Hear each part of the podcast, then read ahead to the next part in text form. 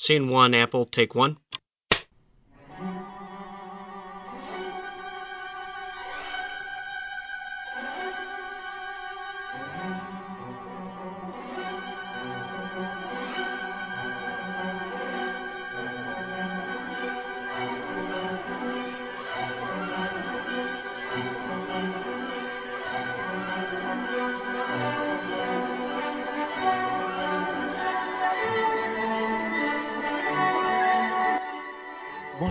Bonjour à tous. Nous sommes le lundi 4 mai. Vous écoutez Playtime, l'émission d'Artzone Chronicles consacrée aux jeux de société. On se retrouve pour un septième épisode dans le format mensuel. Aujourd'hui, on va s'attarder sur l'actualité ludique du mois d'avril. Je rappelle le principe du format. On a des invités. On va parler d'abord de quelques nouveautés ou des coups de cœur éventuellement. On va aussi parler rapidement de l'actualité ludique qui a occupé le devant de la scène euh, le mois précédent l'enregistrement du podcast. Ensuite, il y a la partie jeu du futur où ça va être un ou deux auteurs qui vont nous parler de prototypes, éventuellement aussi de leur démarche créatrice, de la relation qu'ils peuvent avoir avec les éditeurs. Et enfin, un invité professionnel, qui soit éditeur, auteur ou illustrateur, qui vient nous présenter un peu son actualité euh, récente et puis ce qui va ce qui va venir éventuellement. Aujourd'hui, donc nos invités, c'est Nicolas, un auteur donc qui nous présentera Gods. Bonjour Nicolas. Bonjour. Et on aura également un autre auteur, Kenny, qui nous parlera également d'un prototype. Euh, on enregistrera en différé pour des questions pratiques euh, parce qu'il n'est pas là tout simplement euh, au moment de l'enregistrement et je l'intégrerai euh, au montage dans la même partie que celle de Nicolas. Et enfin notre invité professionnel du mois c'est Fabien des éditions Matago. Bonjour Fabien. Bien le bonjour. Je rappelle la première partie, c'est bien qu'on ait des joueurs lambda qui viennent nous parler un peu des choses qu'ils ont pu essayer. C'est une plateforme qu'on ouvre aux joueurs pour qu'ils parlent un peu de, de, leur coup de cœur. Bien sûr Fabien et Nicolas peuvent y participer aussi, mais si vous êtes disponible et motivé, faut pas hésiter à participer. Il suffit de contacter Hardzone ou de me contacter moi-même sur Ou sur Facebook, donc Flavien sur TrickTrack. On va passer pour commencer à l'actualité ludique, aux nouveautés sorties et essayées, et quelques news sur lesquelles on va pouvoir revenir. Euh, juste avant de commencer, en fait, quand on a commencé le podcast Playtime, en fait, je regardais pas trop ce qui existait. Moi, j'écoutais beaucoup la radio des jeux de, de l'époque de Jacques Barriot et Guy Montiage. Et en fait, après coup, je me suis rendu compte qu'il y en avait pas mal qui sont très bien aussi, donc je vais les citer. Il y a Proxy Jeux, il y a Boîtecast, le Gobelin Rose et également récemment la, la Minute du Geek. Donc je vous encourage aussi à les écouter euh, si vous voulez vous, vous informer sur euh, soit sur l'actualité ludique, soit sur euh, les personnes qui occupent le monde ludique. Donc au niveau des jeux, ben on n'a pas de joueurs entre guillemets lambda, donc voilà c'est moi qui vais un peu parler de, de ce que j'ai testé. Fabien et, Nicolas vont peut-être aussi s'ils ont testé des choses assez récentes, en parler après. Moi, je vais commencer par Metal Adventures. Donc, Metal Adventures, c'est un jeu de Lionel Borg, illustré par Camille Durand-Kriegel édité chez Matago, c'est un hasard total. Hein, c'est pas... Au mois précédent, j'avais testé Cacao et c'était Philosophie. On va croire que, que vous me payez, mais non. C'est un jeu pour 3 à 6 joueurs qui dure environ 60 minutes et qui est disponible euh, pour 35 euros prix conseillé. C'est ça, Fabien? Oui, exactement. Oui, c'est tout à fait juste. De toute façon, euh, Fabien va en parler euh, lors de l'actualité de Matago, j'imagine. en gros, on incarne des pirates de l'espace. Le but, c'est d'amasser un maximum de gloire. Au niveau de la mécanique, Fabien en parlera plus tard. Je l'ai pas testé, mais je voulais juste en parler parce que c'est en fait, quand j'ai regardé la Trick Track, en il y a un gros plaisir dans le fait que ce genre de jeu sorte. C'est des jeux où il va y avoir de la négociation, de la traîtrise, où il va y avoir de la chat entre les joueurs. Bon, il y a d'autres mécaniques autour qui font que c'est pas que ça. Par exemple, il y a le jugement des pirates qui permet euh, de, limiter euh, la traîtrise. Mais c'est vrai qu'il y a peu de jeux finalement dans ce genre-là qui sortent. Moi, ça me rappelle un peu Rencontre Cosmique ou le Trône de Fer ou autre, où il y a le sel du jeu à venir de l'interaction entre joueurs, où on va beaucoup parler, où euh, c'est un jeu de communication sans lettres, une grosse composante de communication dedans. Heureusement que ça sort pas trop souvent ce genre de jeu, j'ai envie de dire, parce que finalement ça sollicite quand même plus ou moins toujours les mêmes ressources des joueurs, mais qu'il y en ait de temps en temps qui sortent comme ça, c'est vrai que ça fait ça fait du bien, on se dit ah ouais c'est vrai que ça fait longtemps qu'il n'y a pas de jeu comme ça qui est sorti. Ouais, ça sollicite toujours depuis diplomatie, voilà, c'est toujours les mêmes ressources sollicitées. Mais euh, mais c'est vrai que quand il y en a un qui sort dans ce genre-là, ça ça fait du bien entre guillemets, ça permet un peu de renouveler euh, la ludothèque, surtout qu'il y a de nouveaux mécanismes qui s'ajoutent, euh, qui sont contemporains du monde d'aujourd'hui, qui font que ça, ça ressemble pas à Rencontre Cosmique, on sent un peu ça au niveau de la communication entre les joueurs, mais euh, c'est pas un copier-coller. Je sais pas si Fabien tu, tu veux en, en dire quelque chose. Maintenant, euh, si tu, bon toi tu l'as testé, ce que t'aimes dans ce jeu, oui, bah euh, ouais, je crois que tu as tu as, as dit ce qu'il fallait. Euh, c'est effectivement un jeu de négociation, un jeu de un jeu de traîtrise. Euh, c'est ce que on, on, appelle vulgairement un jeu d'enfoiré parce qu'on s'allie, on se on se trahit.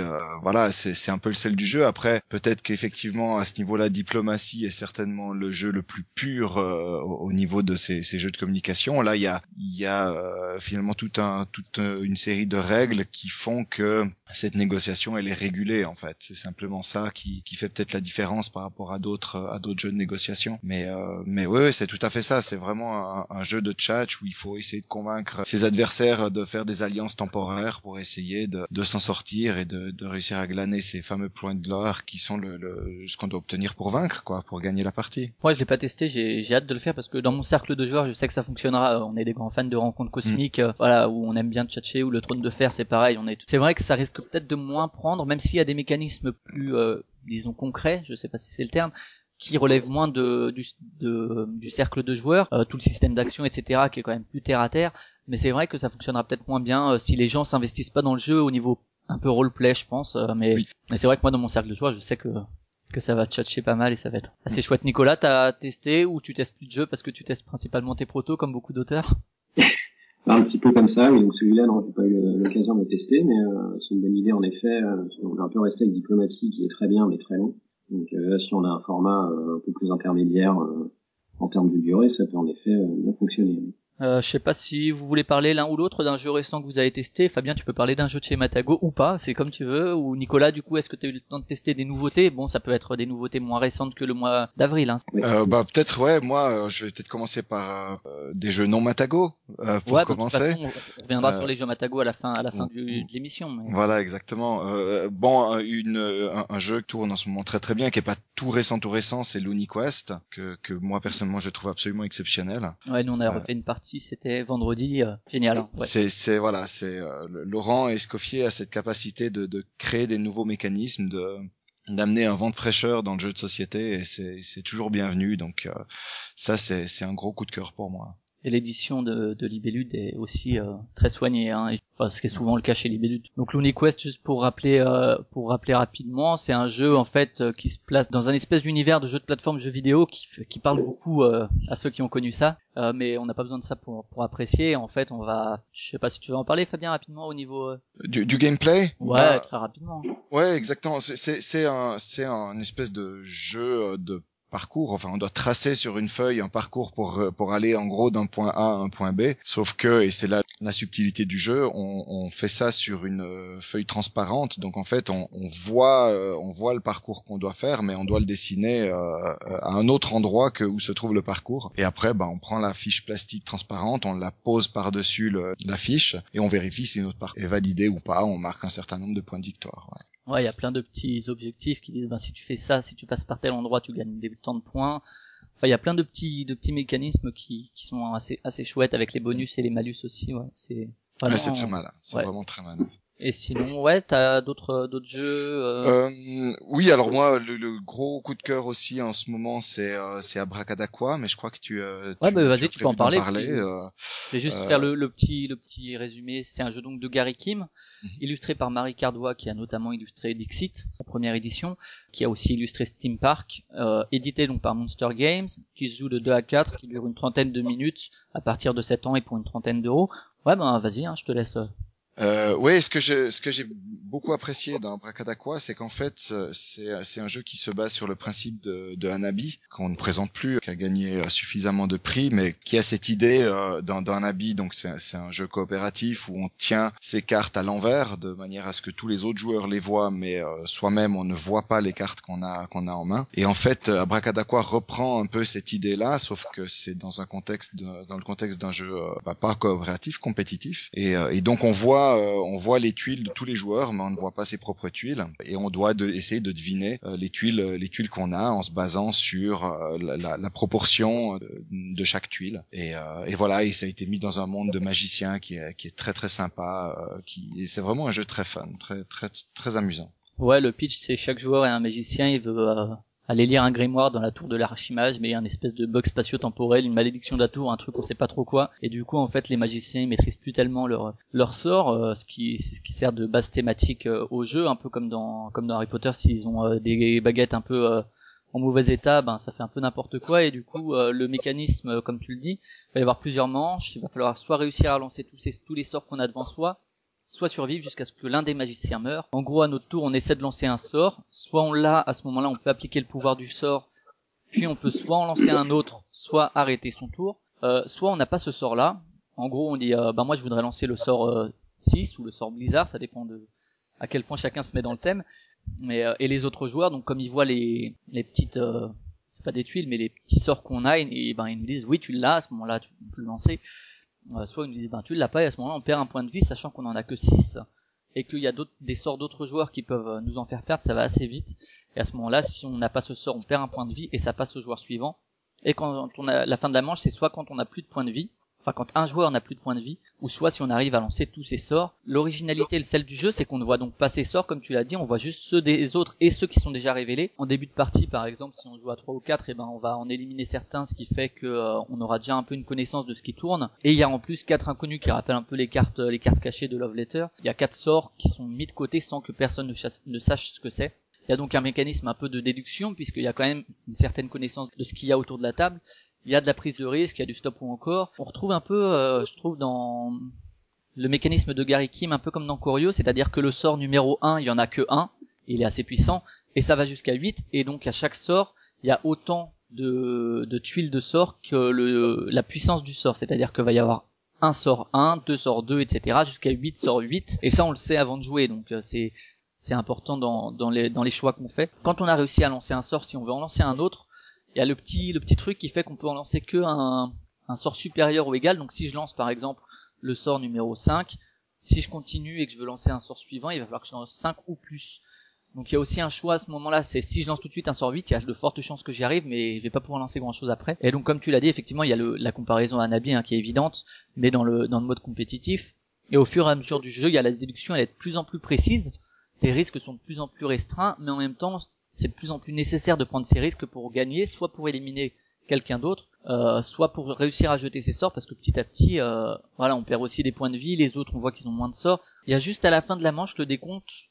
Euh, La manière dont il est écrit dans la règle, je trouve un peu complexe. En fait, il y a tout un long paragraphe euh, sur le décompte de points qui dit en gros, il y a trois points pour le gagnant, zéro pour le perdant, euh, tous les autres ils gagnent un point. Si on a été éliminé comme ça, on gagne tant. Et je trouve que c'est un peu, enfin, dans la, dans la pratique finalement c'est assez simple, mais la manière dont c'est écrit dans la règle, je trouve que c'est un peu complexe pour le public visé euh, de faire tout un paragraphe comme ça sur le décompte des points. Et donc dans ce jeu on fait autant de manches que nécessaire jusqu'à ce qu'un joueur ait acquis le total de 8 points, ce qui met fin à la partie. Nous on a fait 2-3 parties, euh, c'est assez assez plaisant, effectivement le côté déduction est sympa, on retrouve euh, un peu le côté contre-intuitif de de Hanabi, ce qui fait que si on joue avec des joueurs qui ont jamais joué à Hanabi au début, ils vont regarder leur sort euh, quand ils en prennent un. Ça c'est et dans Hanabi c'est pareil, les premières parties je fais ah ah mais non mince bah on recommence tant pis. Après euh, c'est peut-être malgré la variabilité du début de partie, euh, peut-être un peu répétitif et je pense qu'il y aurait peut-être le jeu aurait peut-être mérité. Alors je crois que Monster Games est pas acteur est pas décisionnaire là-dessus sur le matériel puisqu'il récupère quelque chose qui s'est fait.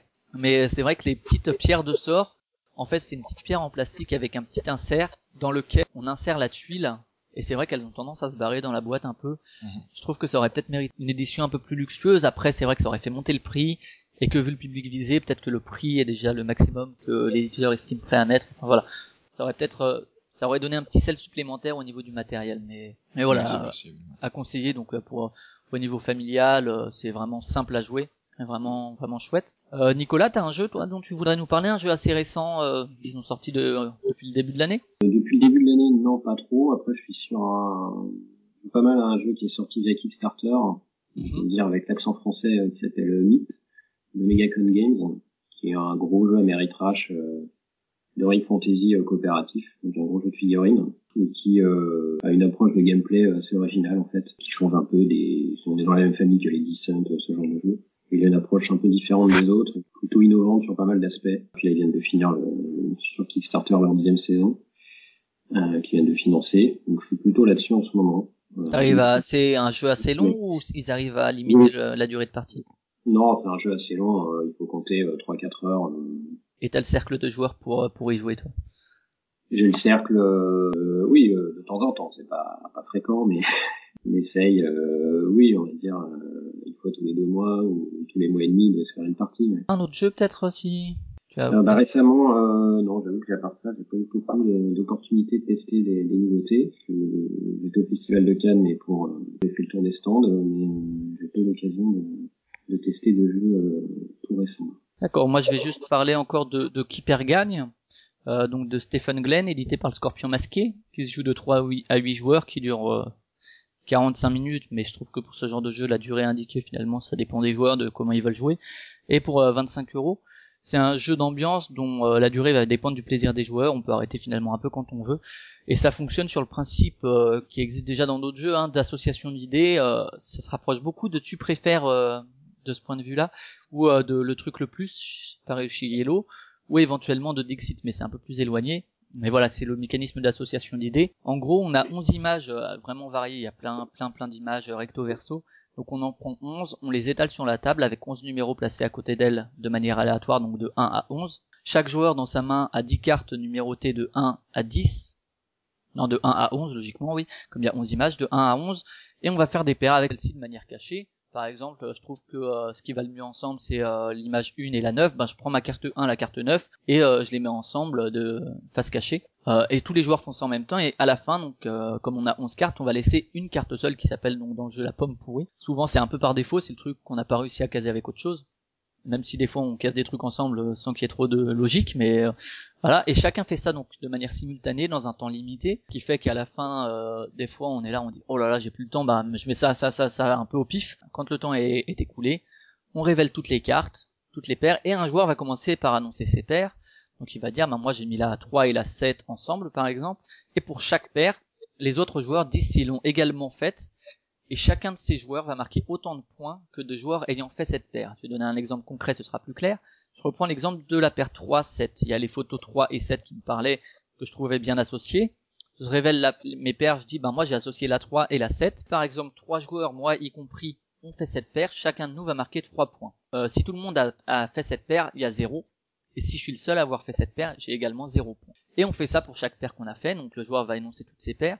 La pomme pourrie, elle a un décompte un peu particulier, c'est que si quelqu'un d'autre a mis la même pomme pourrie, donc la même, euh, la même image qui n'allait avec rien que moi, c'est autant de points que les autres joueurs, ça c'est le décompte classique, mais on multiplie par deux. Donc si par exemple j'ai mis l'image 8 en pomme pourrie et qu'il y a euh, quatre autres joueurs qui l'ont mis, donc on est 5, donc ça fait 5 points x 2, ça fait 10 points, donc ça fait quand même pas mal. Quand un joueur a terminé toutes ses paires, on passe au joueur suivant, euh, et finalement, bon, c'est un peu le, point faible entre, guillemets du jeu, c'est que chacun va annoncer ses paires et euh, qu'on va faire le tour de table comme ça et on va chaque joueur va devoir y passer. Alors normalement, euh, il y a de moins en moins de paires à annoncer vu que les, les gens se sont repérés entre eux. La 3 et la 7 par exemple, tu auras plus besoin d'annoncer puisque je l'ai déjà annoncé. Donc euh, ça réduit la durée, mais c'est un petit peu le, le, côté un peu long un petit peu long du, du jeu. Et à la fin de quatre manches qui se déroulent ainsi, on compte le total et celui qui a le plus de points a gagné même si euh, c'est le genre de jeu dont on se fout un peu euh, du score. Donc c'est très simple, c'est vraiment rigolo. Surtout si ce qui est rigolo, c'est quand on essaie de justifier les paires. Euh, ça rend le jeu plus long, mais c'est vraiment le côté amusant du jeu, quoi. C'est bah, pourquoi est-ce que t'as mis le chameau avec avec le dé? Ah ben voilà, il faut il va falloir essayer de justifier. C'est pas nécessaire, hein, c'est une proposition dans la règle, mais c'est vrai que moi dans ce genre de jeu, c'est ça qui me fait qui me fait rire. Voilà, les, les gens qui essaient de se justifier, parfois c'est un, un esprit très tordu et il y a une logique qui n'appartient qu'à la personne qui a fait la paire. Euh, c'est pas forcément très original, hein, j'ai déjà cité des jeux qui reprenaient un peu ce principe, mais c'est évident en fait, euh, un tour, même pas un tour finalement, et, et c'est c'est acquis. Ça fonctionne très bien, c'est le genre de jeu qui noue des liens entre les joueurs et qui, euh, bon, c'est un peu cliché de dire ça, mais qui va permettre d'apprendre à se connaître. Voilà, c'est ça, ça vous permettra pas de trouver votre femme sûrement, mais, mais voilà, c'est c'est un peu ce, genre de choses qui permet un peu de voir l'esprit des gens à quel point est-ce qu'il est tordu. Oui, si vous aimez ce genre-là, c'est un peu incontournable euh, et ça sort à peu près avec n'importe qui. Hein. J'ai testé, approuvé ce genre de jeu avec des gens qui euh, ne jouent pas d'ailleurs, pas, ne, jouent pas par ailleurs à des jeux de société. Euh, voilà, ça marche tout à fait. surtout les gens, ils essayent, même s'ils n'ont pas l'habitude de ce genre de jeu, ils essayent de dire mais pourquoi t'as mis ça ensemble? Et ça, ça crée du lien entre les joueurs. Et enfin, dernier jeu dont je voulais parler, euh, c'était Welcome to the Dungeon. C'est le dernier né de la gamme euh, Mini de Yellow, qui est un jeu de Masato euh, Wisugi, illustré par Paul Maffayon chez Yellow, de 2 à 4 joueurs, une trentaine de minutes pour 13 euros. Ça reprend Dungeon of Random, donc qui était un jeu, le jeu original. Dans la gamme Mini, je pense que c'est mon préféré de la gamme Mini. Yellow a fait un vrai beau travail d'édition qui aborde vraiment une rejouabilité, c'est-à-dire que dans Dungeon of Random, il y avait un seul un seul personnage et Yellow a ajouté trois autres personnages avec des équipements différents, ce qui fait que c'est pas forcément euh, les mêmes mécanismes. Euh, enfin, ça casse un peu la routine de jeu qui pouvait exister dans Dungeon of Random. C'est un mécanisme, euh, ça va utiliser le, stop ou encore le bluff. En gros, on va être des aventuriers, on va vouloir aller dans le donjon et, et survivre. Donc, on va piocher une carte monstre à notre tour. Soit on l'ajoute au donjon et donc ce monstre sera affronté quand on ira dans le donjon. Soit on la retire du donjon. Mais dans ce cas-là, il va falloir qu'on retire un des équipements qui est disponible qui ne servira plus à l'aventurier qui entre affronter les monstres dans le donjon. Or, ces équipements aident à vaincre les monstres. Par exemple, ils peuvent dire euh, ben, tous les monstres pairs, parce que les monstres sont numérotés, tous les monstres pairs, ben, on les comptera pas dans le décompte euh, lorsqu'on va dans le donjon. Donc voilà, soit, soit on ajoute le monstre donjon, soit on le retire en retirant un équipement, sinon on passe. Le dernier à passer, c'est celui qui va entrer dans le donjon et affronter tous les monstres qui y sont. Donc c'est un jeu, c'est le genre de jeu à point de rupture. Euh, on va prendre des risques, un peu de guessing. Euh, c'est vraiment un jeu très simple aussi. Euh, parfois on bluffe. Il y a un équipement par exemple dans le set du guerrier qui dit ben ça permet de vaincre le dragon. Donc si on enlève la carte, on va peut-être supposer qu'on a enlevé le qu'on a mis le dragon dans le donjon plus tôt. Mais voilà justement c'est tout le, double guessing un peu un peu du jeu. C'est ben oui mais en fait non justement. Puis quand on quand le dernier rentre dans le donjon, c'est toujours carte par carte où on voit finalement les points de vie parce qu'on commence avec un certain nombre de points de vie, parfois accrus par les équipements, et on voit ah ben il me reste tant de points de vie, tant de points de vie, tant de points de vie, et des fois ça fait des, surprises totalement euh, hallucinantes quand la personne réussit à aller au bout du donjon alors que c'était tellement improbable. Et puis euh, et puis des fois on était là ah ouais c'est bon euh, je peux y aller tranquille en fait on se fait on se fait laminer. Bon alors j'ai joué avec avec des joueurs qui eux n'ont pas du tout ne se sont pas du tout amusés dans le, dans le jeu. Euh, ils se sont ennuyés et puis ils se sont dit ouais mais voilà enfin je vois pas à quoi ça sert ce genre de jeu. Je pense que ça dépend de comment on va aborder le jeu surtout. Euh, est-ce qu'on va se dire qu'il y a un contrôle etc. Parce qu'à 4 clairement connaît une, une carte sur 4 qui joue donc il y a très peu de contrôle. C'est vraiment un jeu de un jeu à base de paire de couilles. Quoi. Je sais pas si vous l'avez testé. Oui, moi j'aime beaucoup. Tu non, aussi... pas eu l'occasion. Non, t'as pas eu l'occasion. Bon, c'est un peu plus léger que Myth, hein. C'est du dungeon crawler, euh, mais très light. Euh, voilà, je sais pas si vous voulez parler de jeux, de coups de cœur récents, euh, pas forcément des jeux sortis récemment, mais euh, des jeux que vous jouez beaucoup en ce moment. Euh... Bah moi je vais les garder pour euh, le moment où je parlerai des jeux Matago. D'accord. Et donc Nicolas, t'as déjà parlé de Myth. Oui, un jeu un peu plus ancien, euh, Few Across Snow, que ah. je joue assez souvent aussi. Ouais, ça aussi. C'est... Voilà, un jeu à deux joueurs qui se passe autour de l'affrontement franco-britannique au Québec. Tu mets combien de temps une partie, en gros? Oh, Ça dure euh, 90 minutes. Ah ouais Tu joues vite. Moi, je joue avec un pote, je joue là, on joue 3 heures, 4 heures. Et euh, ouais, c'est, c'est excellent. Hein. C'est, c'est vraiment, moi, c'est un des, un de mes jeux préférés aussi. Euh... Enfin, je l'ai pas, mais le, le pote en question là, et on n'a pas fait tellement de parties parce que bon, si on joue 3-4 heures, forcément, c'est un peu long. Et c'est un jeu à deux, faut le préciser aussi. Oui, un jeu à deux. T'as testé Mythotopia qui, euh, moi je l'ai pas encore testé, mais qui se basait un peu sur le même mécanisme apparemment, mais de 2 à 4 euh, non, bah, j'avoue que pour Rocky Conso, c'était aussi l'aspect euh, historique, le contexte qui, qui nous plaisait bien là, en l'occurrence. Ouais, ouais, le, le, mécanisme est très fluide aussi. Euh. Bon, les règles sont pas forcément euh, très digestes. Oui, oui, oh, en fait, il y a pas, y a pas beaucoup de, y a pas beaucoup de points de règles au final, mais bon, c'est vrai qu'il faut rentrer dedans au début, c'est sûr. Mais bon, à réserver aux joueurs avertis quand même, hein, parce que ça reste du, du costaud. Hein. C'est du Wallace, euh, Martin Wallace, donc euh, assez costaud. Ok, bah écoutez, à ce moment-là, on va passer un peu à l'actualité ludique de manière générale. Euh, la modification du thème de Five Tribes. Euh, en gros, pour faire simple, il y a des esclaves dans Five Tribes. Prochaine édition, ils vont remplacer les esclaves par les fakirs parce que esclaves, euh, c'est pas très politiquement correct. Je sais pas si vous avez un peu, enfin, suivi entre guillemets le, le truc, ce que vous en pensez. bah moi, j'ai suivi l'affaire. Le, point de vue d'un éditeur, ça peut être intéressant de. oui, bah pour avoir suivi l'affaire et pour en avoir beaucoup discuté avec l'auteur, avec Bruno Catala. Euh, c'est vrai que la situation, finalement, euh, on, en tant qu'éditeur, on peut avoir euh, deux réponses face à ce, ce genre de réaction. C'est se dire ah mais qu'est-ce qu'ils sont cons ces Américains? Et puis ne rien faire ou alors on se dit ben ok nous finalement euh, on comprend pas le, enfin on n'est pas capable de, de, de, ressentir ce que ce que ces gens ressentent. Mais pour autant euh, bah, s'ils le ressentent c'est que c'est qu'il y a il y a culturellement quelque chose qui fait que ça les que ça les gêne. Et que finalement euh, pour un jeu qui est qui est parti pour avoir beaucoup de succès comme comme Five Tribes parce que c'est vraiment un jeu excellent bah ce serait dommage qu'il rate une bonne partie de son public simplement parce qu'on a décidé de mettre des, des, des cartes esclaves dans un marché. Euh, je crois que foncièrement c'est pas le problème des cartes esclaves qui pose problème. Le problème c'est que ces cartes esclaves s'acquièrent euh, dans un marché euh, avec d'autres sources en fait. Je pense que c'est ça qui, euh, qui, a, qui a gêné une, une partie du public américain. donc moi moi voilà d'un point de vue éditorial je comprends tout à fait la décision de Days of Wonder de dire bah ça ne coûte pas grand chose de mettre des fakirs à la place des esclaves si ça peut supprimer cette cette gêne que, que certaines personnes peuvent, peuvent ressentir, bah, bah pourquoi ne pas le faire quoi. Ouais, après moi c'est vrai que j'ai, enfin si on prend euh, au niveau des films par exemple, enfin quand on quand on voit certains films qui parlaient euh, de la collaboration, enfin c'est voilà on va atteindre le point Godwin tout de suite, mais pas forcément comparable. Mais quand on parle de la colonisation aujourd'hui, il y a un débat un peu euh, justement décomplexé, même si ça ça choque encore en France.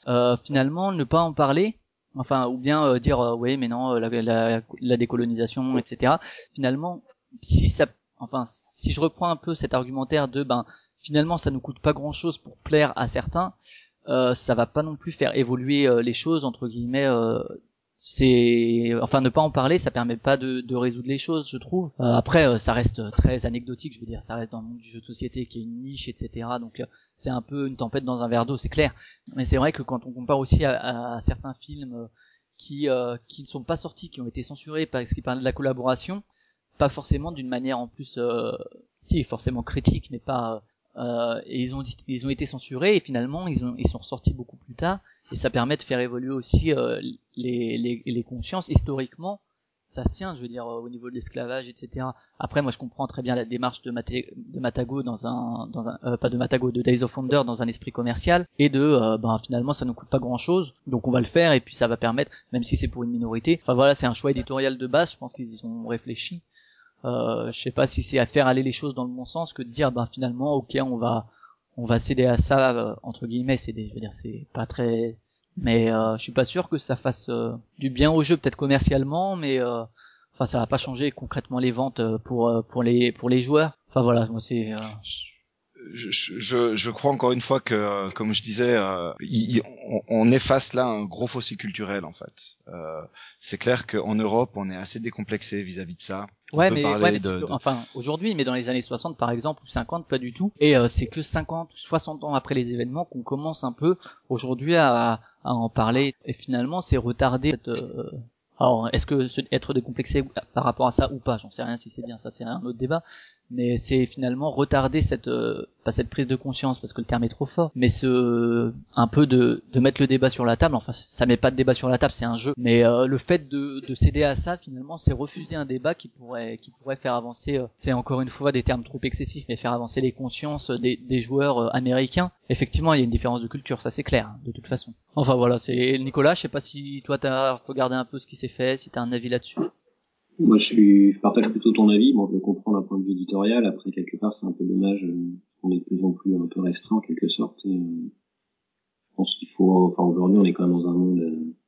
suffisamment développé et ouvert pour pouvoir parler des choses justement de manière décomplexée. Donc, je comprends qu'il change. Après, c'est vrai que le jeu avait été prévu comme ça à la base. Donc, c'est toujours un petit peu dommage de retoucher une œuvre parce qu'une partie du public trouve quelque chose à redire sur quelque chose qu'il n'estime pas politiquement correct. C'est un peu en fait comme si on prenait un film et que, euh, enfin voilà, c'est comme si on faisait de la censure pour un film par exemple quelque part, même si là il est déjà sorti, ou bien qu'on fait une réédition d'un film ou un remake et qu'on supprime certains éléments euh, qui ne pas, mais ça c'est fait hein, de toute façon, hein, c'est clair. Euh, je veux dire quand il y a certains films en URSS ou euh, enfin en URSS, en Russie aujourd'hui, euh, clairement ils suppriment certains certains trucs au montage, voilà pour pour plaire, pour pouvoir être distribué dans le pays. Alors est-ce que, enfin voilà, c'était un des, un des sujets. Là, là, je sais pas, enfin, je sais que Marino Strom euh, va ressortir euh, sur Kickstarter dans lequel il y avait des, enfin, initialement des, des esclaves. Je sais pas s'il y en a dans la nouvelle version, mais ça risque de leur poser problème aussi du coup. Après, effectivement, c'est peut-être le côté, euh, ben, j'achète des esclaves avec, avec du beurre, enfin, pour être un peu avec d'autres sources, quoi, qui a posé problème, mais Enfin ouais, voilà. On va passer à un autre sujet qui a un peu un peu fait débat, c'est l'histoire avec Colt Express et euh, Lasdor. En gros, pour euh, rappeler les faits. En fait, c'est quelqu'un qui sur le forum de Trick Track a fait remarquer que euh, mais pourquoi est-ce que euh, il y a déjà le logo Asdor sur la boîte alors que finalement il vient de recevoir l'Asdor? Comment est-ce qu'ils ont fait? Et en fait, il s'est avéré que finalement Colt Express de les ludonautes donc éditeurs de Colt Express ont été informés auparavant qu'ils allaient avoir l'Asdor. Et c'est enfin pour être clair, c'est un peu un pas un quiproquo mais c'est en gros, ils ont appelé, euh, ils ont été en contact avec le festival de Cannes. Le festival de Cannes leur a dit que c'était ça la décision parce qu'ils avaient prévu de, un retirage donc euh, de, euh, de Colt Express. Donc c'était prévu et le fait de pouvoir avoir l'as d'or sur ce retirage de je ne sais combien de billets de boîte, ça permettait de perdre, de gagner un tirage finalement. De sinon ça aurait été un tirage sans l'as d'or. enfin voilà et autant en profiter. En gros, c'est ça l'idée. C'est pas eux qui ont été fouillés, fouinés pour voir euh, pour voir qui s'ils avaient l'as d'or. Ça s'est passé comme ça et ils ont jugé tous euh, que, en gros, c'était plus profitable au jeu, effectivement, de mettre l'as d'or, même si c'était avant. Après, effectivement, le problème, c'est qui s'est posé sur euh, le forum Tricrac et sûrement ailleurs, c'est oui, mais s'ils sont déjà au courant, que est-ce que c'est légitime de donner les prix à ce moment-là? Pourquoi on fait pas un, on les donne pas sur Internet finalement à ce moment-là? Euh, je sais pas si euh, justement Fabien, d'un point de vue éditeur, qu'est-ce que tu en penses toi de Disons que je pense que là, alors effectivement, hein, l'histoire c'est exactement ça, c'est que euh, oui, le, le, festival de Cannes donc a contacté les tous les nominés et, euh, et les ludonautes, euh, euh, suite à ce contact, ont dit ah ben du coup euh, ça tombe bien parce qu'on va on est en train de lancer un retirage. Et, c'est vrai que là les, les, les responsables de l'Asdor se sont dit mais c'est c'est quand même con. Euh, là ils vont faire un tirage forcément pour un jeu comme Colt Express qui a du succès. Un retirage c'est pas 1000 boîtes, c'est c'est c'est plusieurs milliers de boîtes. donc voilà un, un, tirage qui est parti pour durer quand même quelques mois. c'est c'est c'est quand même con qu'il ait pas le logo. Alors juste par rapport à ce que tu dis, je pense qu'il il faut juste aller un peu plus loin, c'est vrai que euh, c'est dommage, ça aurait été dommage pour le jeu que, le, que ce logo ne soit pas sur la boîte, mais il en va aussi de la crédibilité du prix. C'est-à-dire que c'est important aussi pour l'As pour l'Asdor lui-même que ce que le logo, que le prix figure sur la boîte. Euh, L'Asdor n'a pas une n'a pas encore aujourd'hui une, renommée comme pourrait l'avoir le Spiel des Jahres en Allemagne. Euh, et, et, finalement, l'Asdor a besoin de, de est en recherche de notoriété. Euh, ce qui est normal, il l'est de plus en plus, mais il a finalement pour que l'Asdor ait une légitimité, bah il faut qu'il figure sur les boîtes. Donc finalement, c'est pas juste les ludonautes qui, qui en profitent, c'est aussi le festival et euh, enfin pas vraiment le festival, disons le, concours de l'Asdor. Donc dans ce sens-là, je pense qu'effectivement, c'était important que ce logo apparaisse sur les boîtes de, de Colt Express et qu'il apparaisse encore en 2015 et pas dans le, le, le futur retirage qui aurait eu euh, peut-être lieu en, en 2016, qui n'aurait plus enfin, il y aurait plus vraiment eu de sens euh, que, euh, enfin, ça aurait plus, ça aurait pas eu autant d'impact en fait. C'est ça que je veux dire. Nicolas, toi, t'as un peu vu euh, ce, ce débat oui, aussi. suivi. bon là, moi j'ai un point de vue amateur sur la question, mais ça me paraît évident que que les profite profite du logo en amont. Je vois pas en quoi c'est choquant. Oui, surtout que c'est rien d'une mafia. enfin voilà, c'est pas on donne les Oscars ou tout ça, je suis pas persuadé que les réalisateurs, acteurs ne le savent pas euh, à l'avance. Hein, en, en, général, s'ils sont pas dans, dans la salle, c'est qu'ils savent qu'ils ont rien. Donc là, pour une question de tirage, ça me paraît évident, parce que l'Asdor, euh, oui, va surtout, euh, enfin, son logo va surtout servir euh, l'année l'année où il a obtenu le prix. Donc c'est vrai que c'est pas si un tirage dans un ou deux ans, les retombées économiques seront moins intéressantes que s'il peut le mettre tout de suite. Donc je comprends pas trop pourquoi il y en a qui, qui fait une une levée de bois vert là-dessus. Surtout moi j'étais dans la salle euh, lors de la remise et euh, l'accueil a été très chaleureux. Euh, ça s'est très bien passé comme si de rien n'était, donc je vois pas trop où est le problème.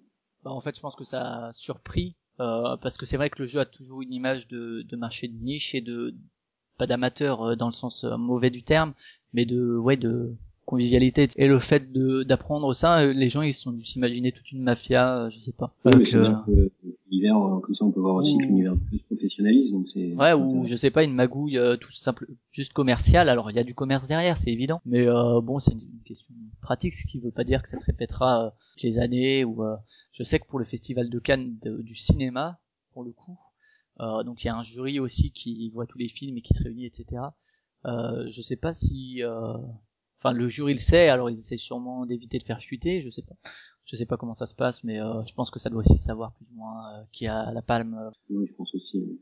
On va rester sur le festival de Cannes. On va parler de, de l'affiche de, du festival de Cannes qui a aussi fait beaucoup parler beaucoup parler d'elle. Alors en gros, vous irez voir sur internet. Hein, là, en audio, c'est pas forcément le plus pratique.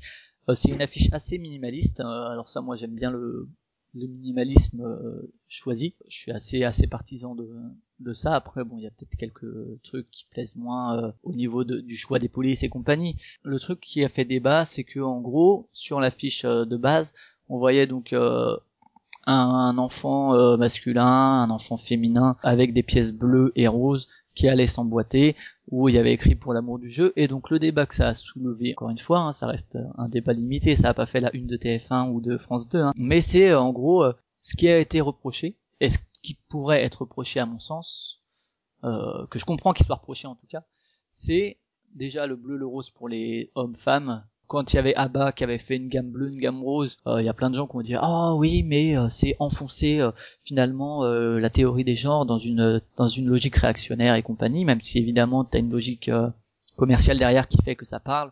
Euh, dans les, toutes les grandes surfaces. Euh, voilà, si tu vas acheter des bodies euh, pour les bébés, ben tu vas avoir du bleu et du rose et en général ce sera destiné à ce public-là.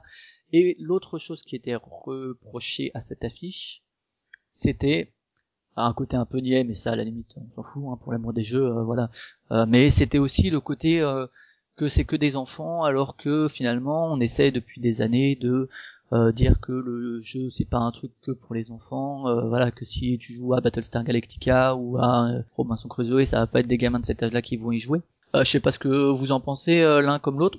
Et du coup juste ils ont modifié l'affiche de manière un peu, enfin ils ont quasiment rien changé, ils ont juste changé les couleurs, voilà ils ont inversé la place du garçon et de la fille. Enfin c'est des changements minimes. Je sais pas ce que vous en pensez. Peut-être Nicolas déjà? Oui, moi sur le, le code couleur, bah, ça rejoint un peu Five Tribes, Five Tribes de tout à l'heure et, et, les esclaves, je trouve c'est un peu euh, ridicule euh, de, de, se battre sur le, le bleu rose. Euh, enfin, pour moi, on est passé au-delà de ça quand même. Sur ce côté un peu caricatural. Moi, j'ai une fille de deux ans. Quand je la mets dans un, un rayon de vêtements, elle choisit naturellement le rose. Hein.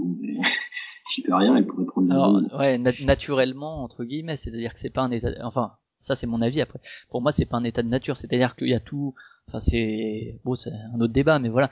Que euh, toute c'est une question culturelle quoi enfin depuis euh, enfin pour moi je pense pas que euh, biologiquement et génétiquement la fille soit plus attirée par le rose que non pas du tout. alors ce que je veux dire par là c'est que voilà je force rien. Si tu lui laisses le choix et ben, elle va aller plutôt vers le rose. Bon c'est pas enfin je vois pas le, le souci là-dessus sur les couleurs. Je trouve c'est un peu dommage qu'on s'arrête là-dessus aujourd'hui après, euh, moi, ce que je reproche à l'affiche, oui, c'est plus euh, le fait de montrer des enfants, en effet, parce que moi, le Festival de Cannes n'est pas encore un événement euh, auprès du grand public qui ne joue pas très connu, hein, même si ça s'évolue beaucoup.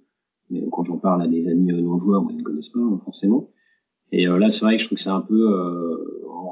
enfin, quand on voit l'affiche, on a un peu l'impression que c'est un festival pour les enfants, alors que justement le jeu essaye et a pour vocation quand même de montrer qu'il y a un, vrai public euh, adulte avec des jeux euh, pour adultes. Après, après c'est vrai que le côté enfant, euh, enfin finalement moi quand euh, je regarde l'affiche je vois pas forcément des enfants en fait hein. c'est on l'a restreint à ça parce que c'est effectivement c'est quelque chose de très minimaliste de très dessin le dessin est enfantin en fait et du coup on a associé à ça je pense le fait que ce soit des enfants. Mais ça pourrait aussi peut-être représenter un homme et une femme je sais pas. Euh... oui mais enfin inconsciemment je pense quand même que enfin d'ailleurs on n'est pas les seuls à le penser visiblement. Euh, inconsciemment c'est quand même la réflexion beaucoup euh, beaucoup se font euh, Fabien t'en penses quoi j'ai du mal à avoir une opinion parce que je suis euh, pas fan de l'affiche mais pas du tout pour les raisons qui ont été évoquées. C'est juste qu'elle ne me parle pas euh, artistiquement, on va dire.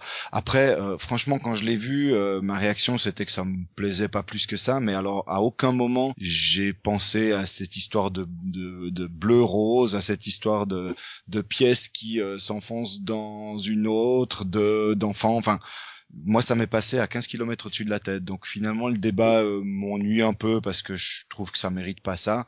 Dire on peut ne pas aimer l'affiche, moi je la trouve pas géniale, mais c'est pas pour autant que je vais crier au scandale quoi. Alors moi quand je l'ai vu, euh, j'ai quand même tilté, bah, pas sur les pièces qui s'emboîtent alors ça, faut quand même avoir l'esprit un peu un peu Enfin après si si on veut si on veut analyser euh, voilà enfin mais enfin moi ça m'est pas sauté à l'esprit par contre effectivement le bleu rose alors est-ce que c'est parce que j'avais écouté il y a un épisode de Proxy Jeux qu'ils ont fait l'année dernière euh, qui était un épisode rose pour parler de la place des femmes dans le jeu de société et où il parlait justement de la gamme bleue et rose d'Abba qui remplaçait le jaune, etc. Et alors est-ce que inconsciemment ça m'a influencé pour euh, quand j'ai vu ça? Moi je trouve quand même que vu le débat actuel euh, ah oui, il y a aussi le débat, euh, c'est un truc contre l'homosexualité parce que c'est un petit garçon et une petite fille. Bon, ok, ça bon, ça, enfin, je trouve que c'est allé un peu, un peu loin. Euh, par contre, effectivement, vu comment on parle aujourd'hui de, l'égalité entre entre les sexes ou autres, mais s'il y a un peu de ça quand même et que justement de casser un peu ces stéréotypes alors là c'est la différence entre stéréotype vu comme négatif et archétype vu plutôt que par exemple l'archétype du guerrier. Le stéréotype du guerrier ça va pas avoir la même connotation. Est-ce que là c'est de l'archétype ou du stéréotype je sais pas. Mais moi c'est vrai que ça m'a quand même entre guillemets choqué. Je me suis dit mais pourquoi ils ont choisi ce code couleur là qui quand même mais c'est pas spécialement dans le monde du jeu c'est de manière euh, sociétale très euh, aujourd'hui, euh, même si, enfin, on va parler plus longtemps. Euh, je vous invite à écouter l'épisode rose. Hein, il y a des interventions vraiment intéressantes de, de Proxy Jeux, je veux dire.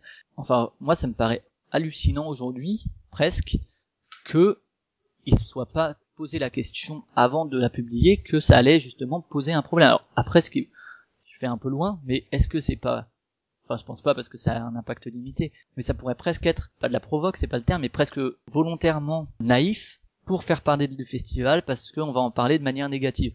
Alors ça me paraît aller un peu loin. Bah, Mais ils, auraient euh, pas, ils, ils n'auraient pas corrigé l'affiche après coup si ça avait été le but, disons. je sais pas parce que finalement il y a aussi euh, il y a parfois aussi des, des buzz négatifs. Par exemple, un album qui va euh, qui va sortir en avance. Euh, tout le monde va en parler parce qu'il est sorti en avance. Ils vont réussir à restreindre l'accès en général. C'est pas trop le cas sur Internet, mais voilà, c'est pour faire un parallèle avec autre chose. Et euh, d'un coup, ça va permettre d'en parler pour sa vraie sortie. Ça s'est déjà fait, par exemple, dans, la, dans le monde de la musique, de mettre, de faire exprès leaker un faux, euh, un faux album pour faire parler du truc, dire ah euh, ça a leaké, etc. Et en fait, maintenant c'était un leak, c'était un faux leak. Et après, quand l'album sort, ça a déjà fait un petit buzz autour. Alors je pense que je vais un peu loin pour le festival des jeux parce que je pense pas que ça, il y a une logique comme ça derrière. Dans ce cas-là, je trouve ça un peu euh, étonnant en fait en, en amont. Alors ils avaient la tête dans le guidon, donc peut-être que c'est aussi pour ça qu'ils ont pas pensé. Mais de, de publier un truc comme ça, alors que ça va forcément faire réagir. Enfin, euh, ou bien c'est, à moins que la logique soit de faire réagir. Et dans ce cas-là, la logique commerciale est réussie. Mais sinon, je vois pas en fait comment artistiquement on peut, euh, on peut proposer ça euh, sans, sans comprendre le, le buzz négatif que ça va, que ça va procurer. Mais c'est un buzz négatif, donc c'est du buzz. Donc euh, je sais pas. Moi, je sais que je suis pas trop trop partisan du code couleur choisi euh, à la base parce que euh, encore, même si ça parle au plus grand nombre, c'est encore rabâcher des stéréotypes, etc. Quand le monde autour est en train d'essayer d'évoluer à son rythme lentement, euh, voilà, c'est par des petits trucs comme ça finalement, moi ça m'in- ça m'interpelle. Après, encore une fois, c'est une tempête un peu dans un verre d'eau parce que ça reste un public de niche. Moi, c'est vrai que le code couleur m'a interpellé quand je l'ai vu. Je sais pas si vous voulez rajouter quelque chose par rapport à, à ça. Hmm, pas- pas spécialement. Moi non plus. Est-ce que vous avez vu la, bande la nouvelle bande-annonce de Star Wars épisode 7 Rien à voir, mais Oui. alors? Bof, je sais pas. J'ai- des doutes. Ouais, pourquoi? Ouais, j'ai j'ai des doutes que ça a été trop Disneyifié, on va dire. Bon, on verra. Je vais pas faire un procès d'intention. J'irai le voir et je jugerai sur pièce. Nicolas? Oui, je l'ai vu. Bon, je suis pas fanboy euh, du tout, donc euh, j'irai le voir, voilà. Mais bon, ça m'a, comme j'ai pas de principe sur la saga, euh, rien ne m'a choqué euh, dans le bon ou dans le mauvais sens du terme. D'accord. Bon, moi, je suis, j'aime bien de manière générale le travail que fait euh, que fait Abrams, donc euh, ce qui- ce qu'il a fait sur Star Trek notamment. Donc, euh, je suis quand même assez confiant justement. Après, Disneyifié, je sais pas si ça va être dans le bon ou dans le mauvais sens. Moi, je sais que ça m'a mis les poils quand je l'ai vu.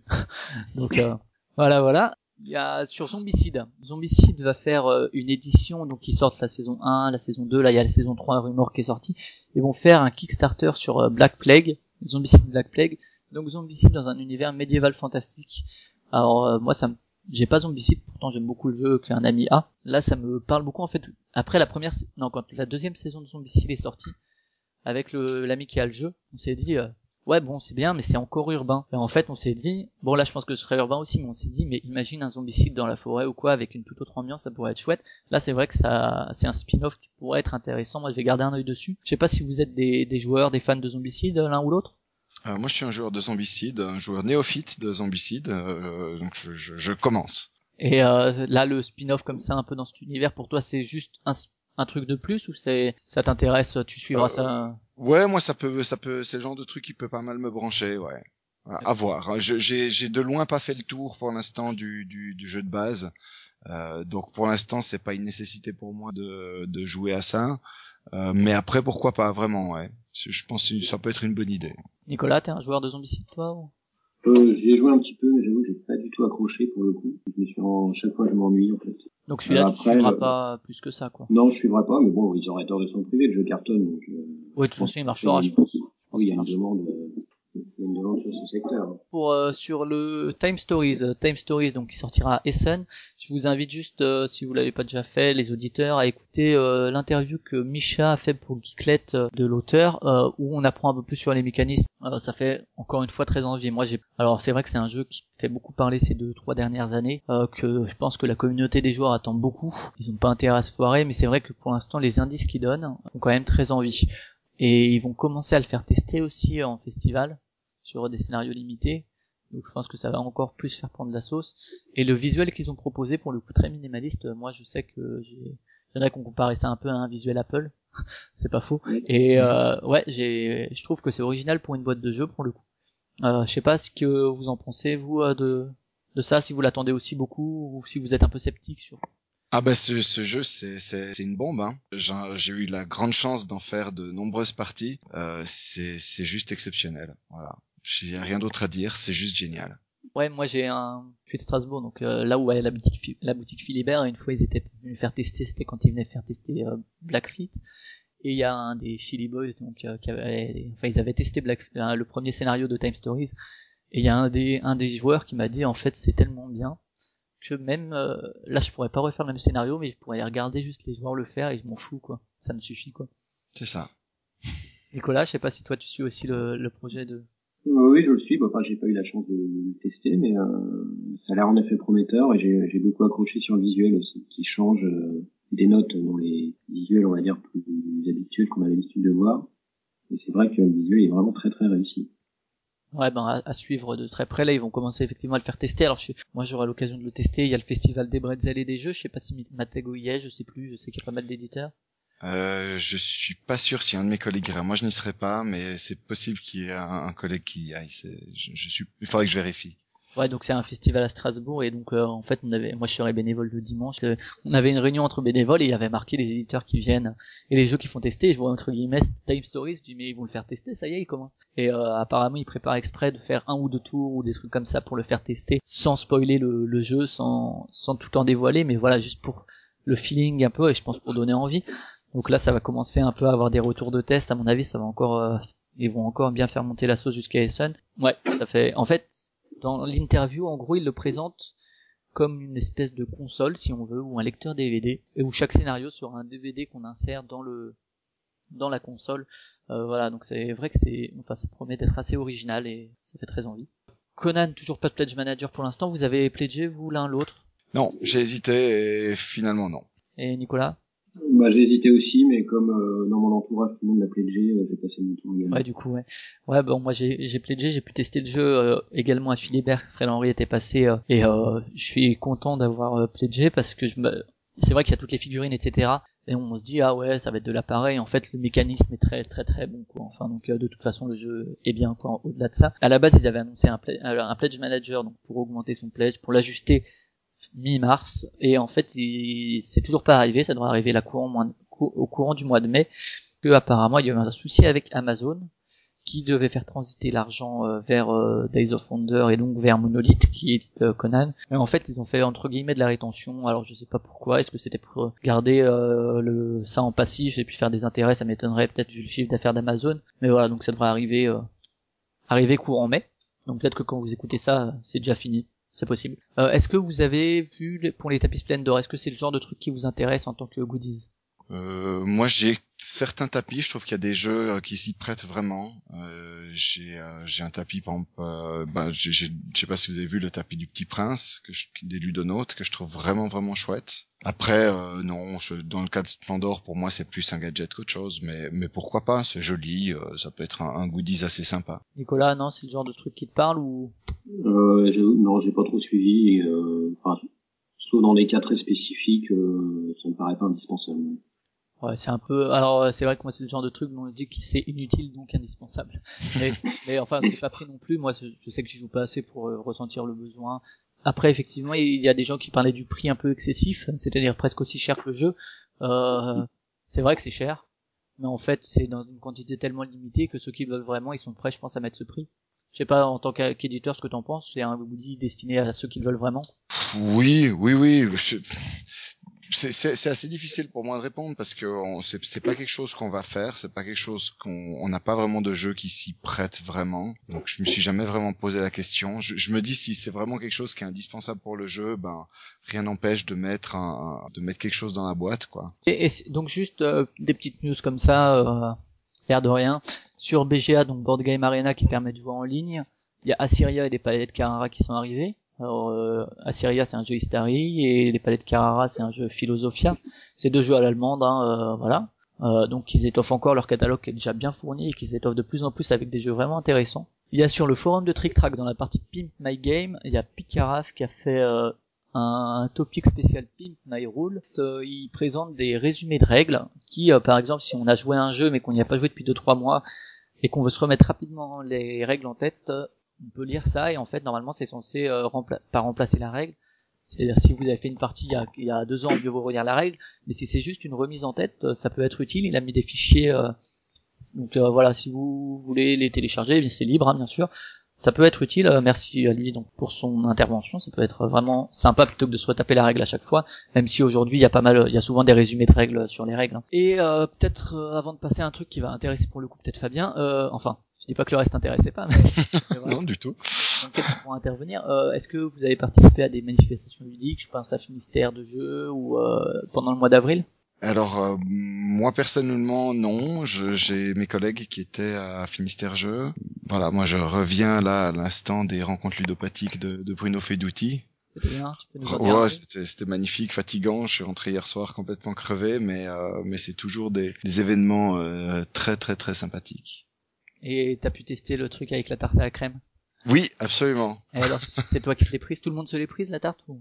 Non, non, alors euh, de loin pas tout le monde, mais c'est vraiment, c'est un jeu débile et, et, juste génial en fait.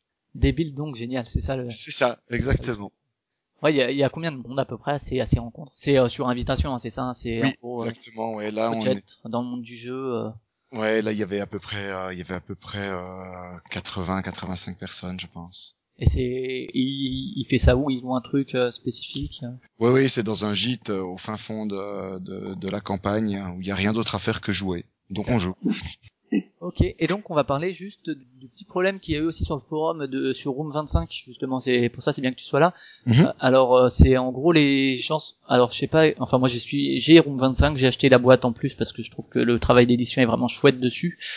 Et euh, en gros, quand Room 25, euh, la saison 2 ou l'update saison 1 est sorti, euh, voilà, je vais pas dire ça parce que t'es là, je le dis souvent dans les podcasts, mais en gros, Matago, c'est vrai que ça soigne, ils soignent toujours beaucoup leurs éditions. Euh, c'est quelque chose qu'on en parlait. J'ai interviewé Arnaud Urbon et il parlait effectivement de Corrigan qui, voilà, qui s'était naturellement dirigé vers Matago comme coéditeur, parce que c'est vrai qu'il y a un côté qualité-prix qui est assez presque unique hein, que voilà c'est un jeu il parlait de Corrigan qui est un jeu à 37 euros euh, que voilà pour euh, le matos qu'il y a dedans moi je parlais de Kemet aussi. Enfin moi je sais que c'est c'est ce que je lui disais c'est que dès que je vois Matago une chose que je sais c'est qu'il va y avoir de la qualité derrière au niveau du matériel. Et donc moi ce que j'ai apprécié sur 25 pour Matago c'est à quel point est-ce que vous avez fait gaffe à tous les toutes les possibilités alors que je pense que ça devait coûter financièrement c'était pas spécialement intéressant. Donc moi j'avais la boîte de base la petite boîte de la saison 1 j'ai acheté la grande boîte de la saison 2 qui avait malgré tout un update pour la saison 1 que j'avais donc des nouvelles figurines qui sont mm plus, plus... c'était le seul petit défaut de 25 moi j'ai peint des figurines. C'est vrai qu'elles étaient pas de... c'était pas celle de meilleure qualité mais bon le, la petite boîte c'était 25 euros je crois. C'est ça ouais, voilà donc euh, là les figurines sont vraiment jolies le thermoformage est nickel. Et donc moi j'ai pris cette boîte. Il y a la saison 2 qui va, il y a la saison 1 qui est ressortie en grosse boîte avec le matériel donc euh, de meilleure qualité, etc. le thermoformage. Pour ceux qui commenceront 25 avec cette saison 1, va y avoir une petite boîte 25 saison 2 qui va sortir et qui pourra se mettre dans la saison 1. C'est ça, j'ai fait. Exactement, ouais. ouais, ouais. en fait, la, la, la, saison 2 grosse boîte, c'est quelque part, euh, c'était un tirage de transition pour les clients de la première heure qui avaient acheté la, la petite boîte de la saison 1. On voulait pas, on voulait pas les, les, les laisser de côté, donc on a fait cette, cette euh, grosse boîte de saison 2 qui euh, voilà qui, qui vraiment permet de, de, de se mettre à niveau euh, vis-à-vis des, des gens qui achèteraient la, la, le, jeu aujourd'hui et puis bah c'est euh, c'est euh, c'est un tirage qui, qui est voué à, à, disparaître finalement qui est voué à être éphémère et qui va être remplacé par la petite boîte de la saison 2 qui elle entrera dans la grosse boîte de la saison 1. Alors c'est un peu compliqué. Euh, on, on, a des gens euh, sur les différents forums qui s'arrachaient un peu les cheveux. On a essayé d'expliquer un peu euh, ce qu'on faisait et, et, et ouais d'expliquer que finalement on fait ça, on fait ça pour pour les, joueurs, quoi, pour les gens qui ont acheté la, la boîte, qui, qui, nous ont fait confiance, qui ont qui ont aimé le jeu dans, dans, dans sa première édition au niveau du, du, tirage, par exemple, la saison 2 grosse boîte, vous l'avez tiré exact, bon, non, peut-être pas au même nombre d'exemplaires que la petite boîte saison 1 qui a dû avoir plusieurs retirages. Ouais, euh, on, a fait un premier tirage de la grosse boîte saison 2 qui était, euh, alors j'ai plus tous les chiffres en tête, mais euh, qui devait être à peu près la moitié du tirage de la saison 1. D'accord. Petite boîte. Ok, bah c'est vrai que quand vous avez annoncé ça, moi c'est, enfin, ça m'étonnait pas quelque part parce que je suis habitué effectivement à ce que Matago euh, soigne ses, ses clients quoi. Donc voilà, c'était quand même quelque chose de bien. Et alors le souci qui s'est posé après, c'est des questions de Alors moi, j'avoue que quand j'ai ouvert ma saison 1, enfin la saison 2, pardon, donc la nouvelle boîte, j'ai pas fait gaffe à ça, ça m'a pas sauté aux yeux. Mais donc c'était un souci de colorimétrie sur les tuiles, c'est ça? Oui, exactement. Ouais, il y a eu un petit souci de, au niveau de la couleur des dos de, des salles dans, euh, dans certaines boîtes. Euh, oui, c'est pas généralisé, c'est ça? Non, c'était pas généralisé. Euh, il y avait effectivement un, léger problème de colorimétrie sur le sur le dos des tuiles de la saison 2, qui fait que euh, un, un, joueur un peu un peu connaisseur, un peu averti, ben du coup pouvait obtenir une information vis-à-vis des vis-à-vis des salles qui était pas du tout le, le, le but de de, de, de, la manœuvre, quoi, parce que bah voilà, le, principe même de Room 25, c'est d'essayer de, de, de, prendre connaissance, enfin d'acquérir de la connaissance vis-à-vis des tuiles qui sont cachées. Euh, c'est un problème qui est pas gigantesque, hein, juste pour vous donner des chiffres, on en parlait encore aujourd'hui avec mes collègues, euh, on, on, a eu 30 demandes de SAV et euh, c'est finalement assez minime. Malheureusement, c'est toujours la même chose sur les forums, les ouais, les, gens les, les, les, 30 mécontents font plus de bruit que euh, que les milliers de gens contents. C'est de bonne guerre, hein, voilà on, on, l'accepte. Euh, c'est vrai qu'il y a un problème. On, le problème, on le reconnaît. Et puis on va, euh, on a tout ce de genre de problème, il vient d'où en fait? C'est du fabricant? Oui. Euh, Ouais ouais, c'est le fabricant qui a c'est le fabricant qui a qui a eu un problème au niveau de ses encres. Euh, voilà, au niveau du de la, de la gestion de, de, sa colorimétrie. Évidemment que nous les fichiers qu'on envoie à l'imprimeur, bah les fichiers étaient bons et euh, voilà, il y a eu un problème au niveau de la de la fabrication. Donc là euh, quand on a pris connaissance de ce problème et de l'ampleur du problème, on a fait réimprimer des, des nouvelles tuiles. Euh, accessoirement, on a changé on a changé d'imprimeur aussi pour Donc là vous en fait est-ce que quand c'est comme ça par exemple qu'il y a une erreur de la part du fabricant, est-ce qu'il y a un remboursement ou est-ce que c'est à vos frais complètement que vous faites réimprimer euh Alors euh, en général c'est à nos frais. dans ces cas-là, on fait on fait réimprimer. Euh, donc là, on a fait réimprimer des, des nouveaux punchboards avec avec des nouvelles salles. alors voilà, ça c'est aussi quelque chose que le, que les clients que les, les clients enfin clients pour nous, les joueurs ont, ont, un peu du mal à comprendre, c'est que parfois ils ont l'impression qu'on ne fait rien. Euh, mais c'est juste que les choses prennent du temps parce que ça veut dire, euh, ben, dans ce cas-là, trouver un nouveau euh, un nouveau fabricant, lui fait parvenir les fichiers, lancer l'impression, donc insérer l'impression de ces de ces nouvelles tuiles dans le planning de, l'imprimeur, et puis après, ben, les faire les faire venir jusqu'à jusqu'à nous quoi pour finalement après pouvoir les envoyer aux boutiques qui vont qui vont pouvoir euh, remplacer les, les, les tuiles euh, défectueuses. Mais c'est vrai que bah ça ça prend du temps. Alors c'est frustrant parce qu'on a acheté un nouveau jeu on aimerait bien y jouer dans les meilleures conditions. Il voilà nous on fait notre possible on a fait vraiment au plus vite on a fait de notre mieux pour satisfaire tout le monde. Puis on espère que les que les, les, les personnes touchées par ce problème bah, comprendront et nous pardonneront et, et, seront satisfaits de la la, solution de remplacement qu'on va leur proposer. Donc là, ça va se passer comment pour ceux qui euh, auraient euh, ce problème, qui vont vouloir euh, les tuiles de remplacement Ils vont, ils vont le dire à leur boutique qui va commander ces tuiles oui, exactement. Alors, les, on, va en fait envoyer direct, automatiquement aux boutiques euh, les, des, des, des, tuiles, euh, des tuiles corrigées. Et, euh, et oui, il suffira de, de s'adresser à sa boutique pour euh, pour recevoir un, un, un, petit un petit paquet de, de tuiles de remplacement. Ça, tu estimes que ce sera fait quand à peu près? C'est c'est en cours. Euh, je, j'espère que d'ici d'ici un mois, ça devrait ça devrait ça devrait arriver. Bon alors, c'est vrai que sur le forum les gens sont vraiment enflammés. Enfin moi c'est moi je sais que je suis pas euh, enfin bon c'est vrai que quand on a peu de jeux et qu'on en achète un c'est bien de pouvoir y jouer. Moi c'est vrai que j'ai d'autres jeux de remplacement et je me dis bah sinon en attendant c'est pas grave quoi. Enfin c'est comme quand un Kickstarter a du retard je me dis bah en attendant je vois autre chose quoi. Et alors il y avait des posts qui carrément disaient ah mais ça décrédibilise Matago euh, ça va jouer beaucoup sur leur image. Alors d'une, je pense que les joueurs, euh, la plupart des joueurs, c'est-à-dire ceux qui vont pas fréquenter tellement les sites de jeux, euh, Matago, ça va pas forcément leur parler. La boîte d'éditeur, c'est comme si tu, tu, lui dis, je vais regarder un film de, euh, de Terrence Malick, ben ça va pas, enfin pour le cinéma, ça va pas mm. forcément leur parler. Donc euh, déjà le discrédit sur Matago, je pense qu'ils voient le jeu avant de voir l'éditeur. Hein. Je pense encore aujourd'hui.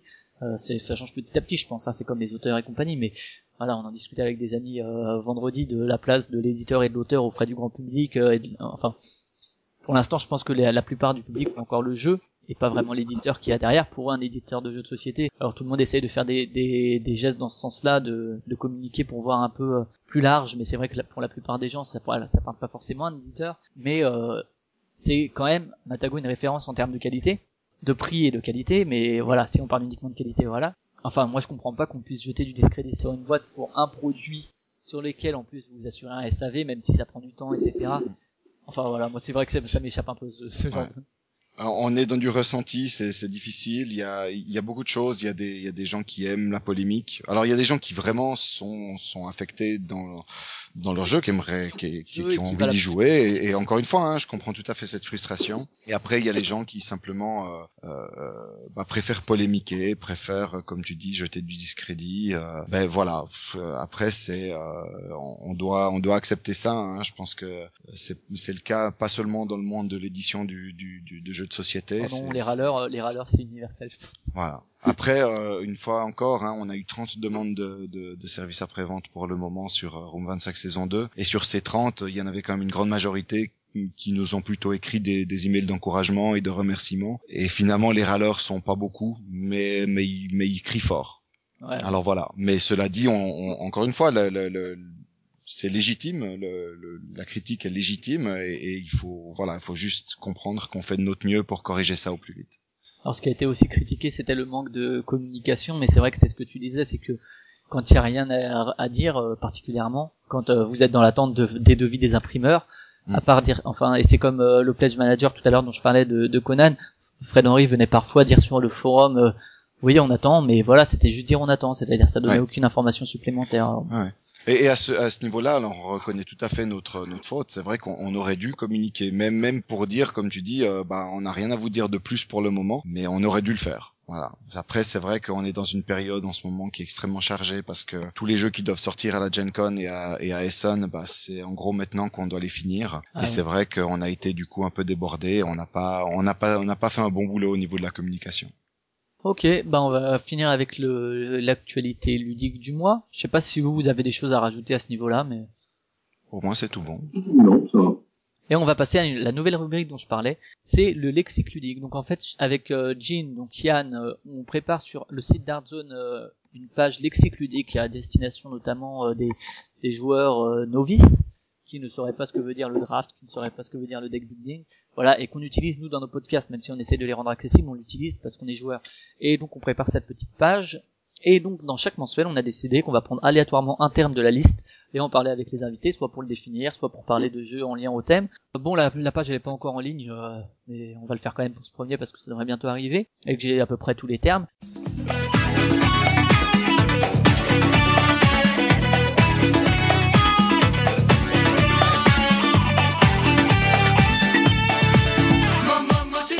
Donc je vais demander à Nicolas de donner une lettre quelconque.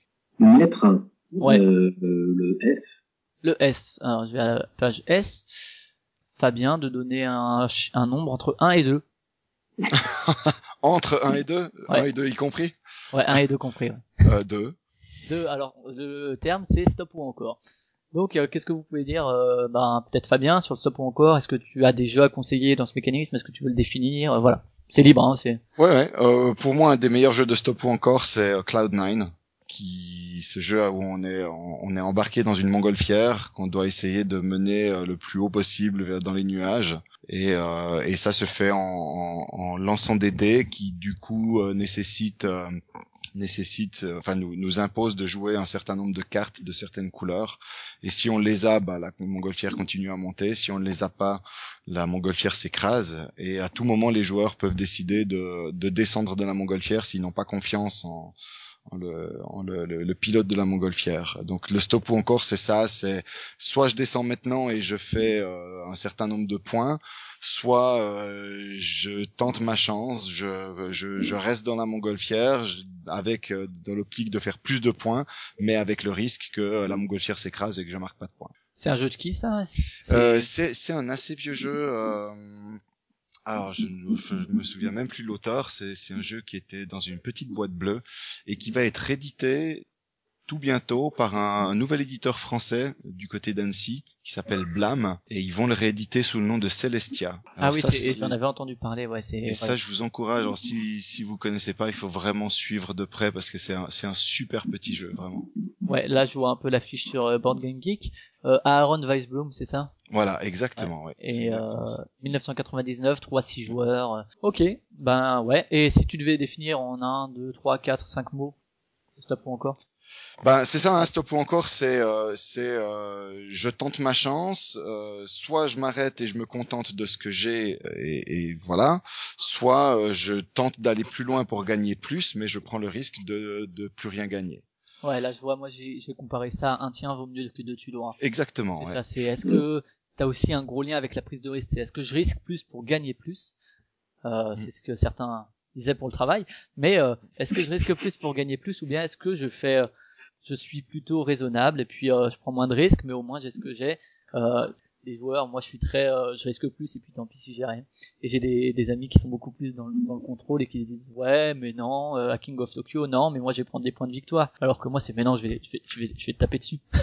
et Nicolas, toi je sais pas si t'as un jeu ou, ou deux que tu aimes dans ce genre de mécanique? là comme ça je réfléchis et j'en vois pas. j'en vois pas la petite. Ouais, là je vois dans la définition que j'ai mis, j'ai mis dans le stop ou encore, le stop c'est appliquer un tien vaut mieux que deux, tu l'auras. Le encore c'est penser qu'on peut avoir deux tiens. C'est un peu ça. Ouais.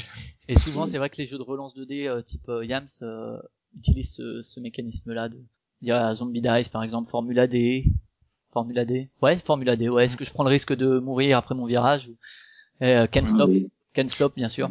Ou dans une certaine mesure aussi simplement le poker. Hein. Euh, poker, c'est est-ce que je continue, est-ce que je me couche, est-ce que je continue et je peux je peux gagner beaucoup ou je peux tout perdre. Ouais, tout à fait. Ouais. Ok, bah merci de, de votre participation euh, à ça. Euh, on va passer donc au euh, jeu du futur. Hey Doc, we better back up. We don't have enough road to get up to 88. Roads? Well, we're going. We don't need roads. Et on va commencer par le, les, le jeu il y en a qu'un, Nicolas, il me semble? Euh, oui, oui. Voilà, donc on va te laisser présenter ton jeu, euh, le nom, euh, les mécanismes, les thèmes, un peu, euh, voilà. Euh, déjà le nom. Alors il s'appelle Gods, Guardians of Divine Space. C'est un jeu de figurines coopératif de type Ameritrash, qui est dans un univers de science-fiction mythologique. On est autour de la mythologie grecque en l'occurrence, donc dans un univers de, space opéra où on va aller affronter euh, des cyclopes, euh, des minotaures euh, et consorts. C'est un jeu donc qui se passe sous un système de campagne. là aussi, des jeux que j'aime bien de type Descent ou, même Conan qui propose qui propose une Conan dans son Kickstarter, une campagne dans son Kickstarter. Donc avec une succession de missions euh, plutôt courtes. Là, on est sur une heure en moyenne pour la mission. Donc l'idée, les joueurs vont avoir une escouade de personnages à développer. Tout au long de la campagne, on va pouvoir recruter de nouveaux personnages on n'est pas cantonné au même personnage à chaque mission. C'est de combien, combien euh, Tu l'as dit peut-être Oui, non, pardon, oui, c'est de 1 à 5 joueurs. 1 à 5 joueurs, ouais. Puis euh, sur les mécaniques, en fait, euh, je sais pas si vous connaissez le jeu vidéo XCOM. Non, moi j'ai pas. Il y a un jeu qui est sorti, un jeu de plateau, je jeu crois. De plateau, ouais. Mais je connais pas ni de jeu vidéo ni de jeu de plateau. Alors en fait, moi j'ai euh, j'ai essayé de de regrouper les deux parties d'XCOM où il y a une partie, euh, on va dire, sur le terrain tactique. On est dans un jeu de figurines, euh, donc à méritrage, avec de l'affrontement, euh, des, des, objectifs à résoudre, etc., etc. Et en parallèle, donc j'ai voulu faire une sorte de QG, donc il y a un vaisseau en fait qui, qui soutient l'escouade, hein, qu'on peut développer un peu, enfin de manière très simple, comme les jeux à l'allemande en quelque sorte. on va pouvoir améliorer le vaisseau pour le rendre plus performant en termes d'équipement, euh, pour recruter d'autres personnages, pour pouvoir relancer des dés, euh, ce genre de choses. Donc t'as un côté gestion sur la, la construction du vaisseau et après l'améritrage c'est plus dans le feeling de jeu un peu et dans le, le côté mission, c'est ça? C'est ça, oui, il y a un côté tactique euh, donc par les figurines sur le plateau et puis un côté euh, en parallèle gestion euh, du vaisseau, exactement, à développer pendant la campagne. Donc c'est aussi de faire, parce que c'est important dans ce type de jeu d'avoir une thématique forte. Ouais, bien sûr. Par contre, voilà, par... enfin, vas-y, finis, on reviendra dessus après sur la thématique. Alors euh, voilà, bah, pour expliquer un peu la thématique, moi j'ai pas de, hélas, pas de talent de, de dessinateur, donc euh, j'ai essayé de trouver une thématique euh, libre de droit et qui soit parlante pour tous. L'aspect mythologique, qui est plutôt parlant bah, pour tout le monde, hein, surtout la, mythologie grecque est la, plus connue de toutes. Et là, l'idée, bah, pendant la, campagne justement, ça sera de, de refaire les douze travaux d'Hercule et d'Héraclès, hein, selon, du côté grec ou romain, de refaire les missions en fait, ce qui permet d'offrir aussi une variété de choix de missions euh, qui parlent aussi euh, très vite aux joueurs. C'est pour moi important que quand tu es face à une hydre ou euh, par exemple, bon bah tout de suite tu, tu sais à quoi tu, tu as affaire en quelque sorte. D'accord. Tu le développes depuis quand ce jeu à peu près? Euh, Depuis un an et demi à peu près. D'accord. Et je l'ai sorti, euh, sa première sortie officielle, donc c'était au Festival de Cannes, où j'avais euh, loué une table d'auteur euh, comme d'autres euh, pour le présenter au grand public euh, au-delà de mon cercle d'amis et d'amis d'amis. Quand tu loues une table comme ça, ça te coûte combien en gros? Une, pardon? Une table à Cannes, ça te coûtait combien par exemple? Euh, La table d'auteur, c'était 250 euros pour le week-end et pour participer au speed dating ludique. Bon, on reparlera de toute façon de, du lien, de comment tu fais tester tes jeux, etc. après. Juste pour revenir, tu es parti de la thématique du coup? Plutôt? Oui et non, disons que je suis parti du... J'avais un manque un petit peu euh, dans les jeux de figurines que j'aime bien, euh, à savoir j'ai trouvé parfois bah, trop long. Les jeux figurines, donc que ce soit des Request en passant par euh, Descent ou Gears of War, ou tous les jeux figurines qui existent. Je les trouvais euh, souvent bah, trop longs. Donc, je vais essayer faire une version un peu plus courte, un peu plus nerveuse. Et euh, je reprochais aussi beaucoup à ces jeux-là d'être un petit peu euh, dans un aspect de, de course euh, permanente. En général, les objectifs qu'on a à faire, bah, faut aller d'un point A à un point B le plus vite possible. Euh, et la mission est finie. Donc c'est un peu ce que je reprochais à ce type de jeu et que l'aspect tactique finalement n'était pas très présent. Donc c'est ce que j'ai voulu mettre en place de manière très simple. Hein. L'idée c'est pas de faire avoir game non plus, non, pas du tout. Euh, mais d'essayer de trouver un juste milieu, donc qui, qui soit rapide, simple, mais qui apporte quand même une profondeur de jeu intéressante. Donc tu avais tout de suite les, les différents éléments quand tu as pensé au projet. Enfin, ça fait un an et demi de développement, donc je suppose qu'aujourd'hui c'est très différent de ce qu'il y avait un an, il y a un an et demi. Mais est-ce que tu as réussi à garder le cœur du jeu sur tout le long de, du développement? C'est quoi le, le cœur, ouais, vraiment du truc est-ce, Par exemple, est-ce que le, le côté gestion de vaisseau, tu l'avais dès le début ou c'est un truc qui s'est intégré après? Non, ça c'est vraiment. Euh... Enfin, j'ai pensé aux, aux deux, deux, aspects euh, tout de suite. C'était pour moi important. Justement, ça permettait aussi de de proposer quelque chose qui, à ma connaissance, n'existe pas ou peu. Enfin, j'ai pas la, j'ai pas la science infuse de tous les jeux, hein, mais euh, j'ai pas l'impression qu'il y en ait beaucoup euh, qui proposent un peu ce double aspect. Euh, donc moi, j'avais tout de suite cette idée-là. Après, j'étais parti sur un plutôt, j'hésitais sur l'univers justement pendant longtemps, pour les raisons que j'ai dit, c'est que j'ai pas de, pas de talent de d'illustrateur. voilà, donc il fallait trouver une solution mais qui aujourd'hui me convient bien. Et après, c'est plus en termes de gameplay, en fait, le jeu euh, s'est développé lui-même avec beaucoup de choses, surtout beaucoup de choses à enlever au fur et à mesure. Ouais, ça c'est ce que disent la plupart des auteurs. Hein, que, voilà. Voilà. il faut enlever, enlever, enlever, garder le cœur, mais éviter de surcharger. Comment dire, au niveau du thème, il y a Bruno Catala qui nous disait par exemple que euh, la typiquement, c'est le genre de thème qui, s'édite peu. Est-ce que c'est un thème, si ça venait à être euh, édité par exemple, ou si euh, voilà, il y a un éditeur qui disait ok, mais la, la SF non quoi. Est-ce que c'est un thème auquel tu tiens vraiment vu que tu l'as développé par rapport à ça, ou est-ce que tu te dis euh, ouais non, ce qui est vraiment important c'est quand même le côté justement gestion, mission, tactique. Et le thème finalement, si on me propose un thème des petits lapins qui doivent sortir de leur terrier et puis se promener, est-ce que tu accepterais ou est-ce que tu tiens quand même vraiment à ce thème et à cet univers? Euh, non, non, le thème est, euh, on, peut, on, peut, en discuter. C'est vrai que du coup, j'ai développé les campagnes par rapport au thème. sur le principe des 12 travaux, euh, c'est très thématique. Après le jeu, en effet, on pourrait, au lieu d'avoir un vaisseau spatial, on pourrait avoir un bateau pirate ou euh, être euh, une paire de pingouins au sein de son igloo. le, le, thème en soi, après, c'est au niveau des, des scénarios essentiellement qu'il est adapté. Hein, donc ça peut se retravailler en conséquence. Mais c'est vrai que moi, mon jeu, je l'ai fortement thématisé euh, par l'objectif des campagnes ou les monstres qu'on peut rencontrer, ce genre de choses. Après, l'aspect SF euh, est, est, décorrélé du thème pour, le, pour la partie des joueurs. On ajoute des, là pour le coup des personnages un peu plus euh, traditionnels. Euh, donc voilà, je suis parti sur ce thème-là euh, parce que c'est indispensable dans ce type de jeu pour bien s'immerger. Et comme je le disais tout à l'heure, c'est l'avantage, c'est que il n'y a pas besoin de d'expliquer euh, ce à quoi vont être affrontés, confrontés les joueurs, car ils le, ils le connaissent en grande partie déjà. Donc euh, je trouve que c'est un point fort, enfin c'est important. Parfois dans pas mal de jeux qui développent leur propre univers, ce qui est bien aussi, hein, mais euh, au début, bon, on connaît pas forcément, donc on, ouais, bien sûr, ouais. C'est sûr. On sait pas trop, on sait pas trop ce qu'on en fait de Ce qui est assez original dans le thème, c'est vrai que tu mélanges à la fois SF, comme tu dis, et euh, mythologie grecque qui est pas dans, enfin, non, on parle pas de SF, euh, c'est voilà mythologique. C'est euh, alors que la mythologie justement est relativement utilisée dans les jeux de société. Hein, pour parler de Matago, il y a Cyclade par exemple. Euh, Fabien, je sais pas ce que t'en penses, toi, de ça que Bruno Catalan nous avait dit, les deux trucs que tu peux pas tellement faire dans le jeu de société, c'est la SF et le sport. Arnaud Urbon nous a dit que le sport, euh, ben en fait, euh, dans Formula D, voilà, t'as pas la sensation d'être dans la voiture, mais que t'arrives quand même à avoir le contrôle. Je sais pas ce que toi t'en penses d'un point de vue éditorial.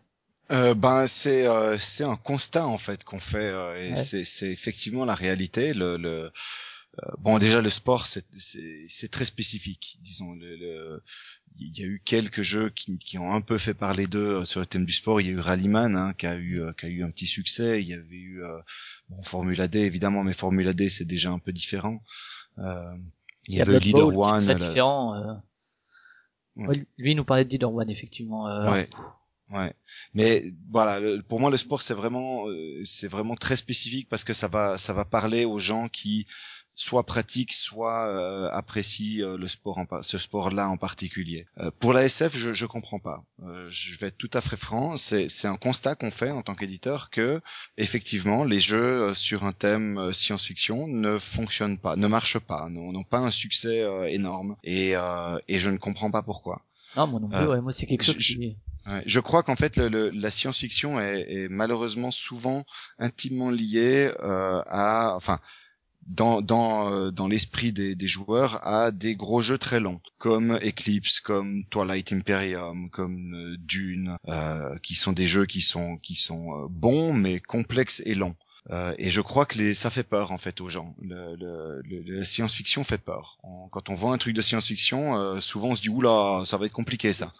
Et, euh, et voilà, il faut, réussir à casser, euh, à casser ça dans l'esprit des, dans l'esprit des gens. Je sais pas comment faire. Bah, dans Metal Adventures, finalement, c'est amusant parce que c'est un peu, un peu ça. Finalement, quand même, c'est un, un, univers pas un peu steampunk comme ça, euh, qui rappelle par certains points la planète au trésor, un peu le film de Disney qu'ils avaient fait mhm. en et c'est un peu de la SF aussi quelque part. Quand même. Tout à fait. Ouais, ouais, c'est c'est de de la SF avec des pirates. C'est c'est effectivement comme tu dis, c'est c'est ce qui peut se rapprocher le plus d'un steampunk. C'est c'est ce mélange de genres euh, finalement comme euh, comme le, le, le, prototype dont on parle là. C'est c'est ce mélange de genres, ce mélange science-fiction euh, antiquité.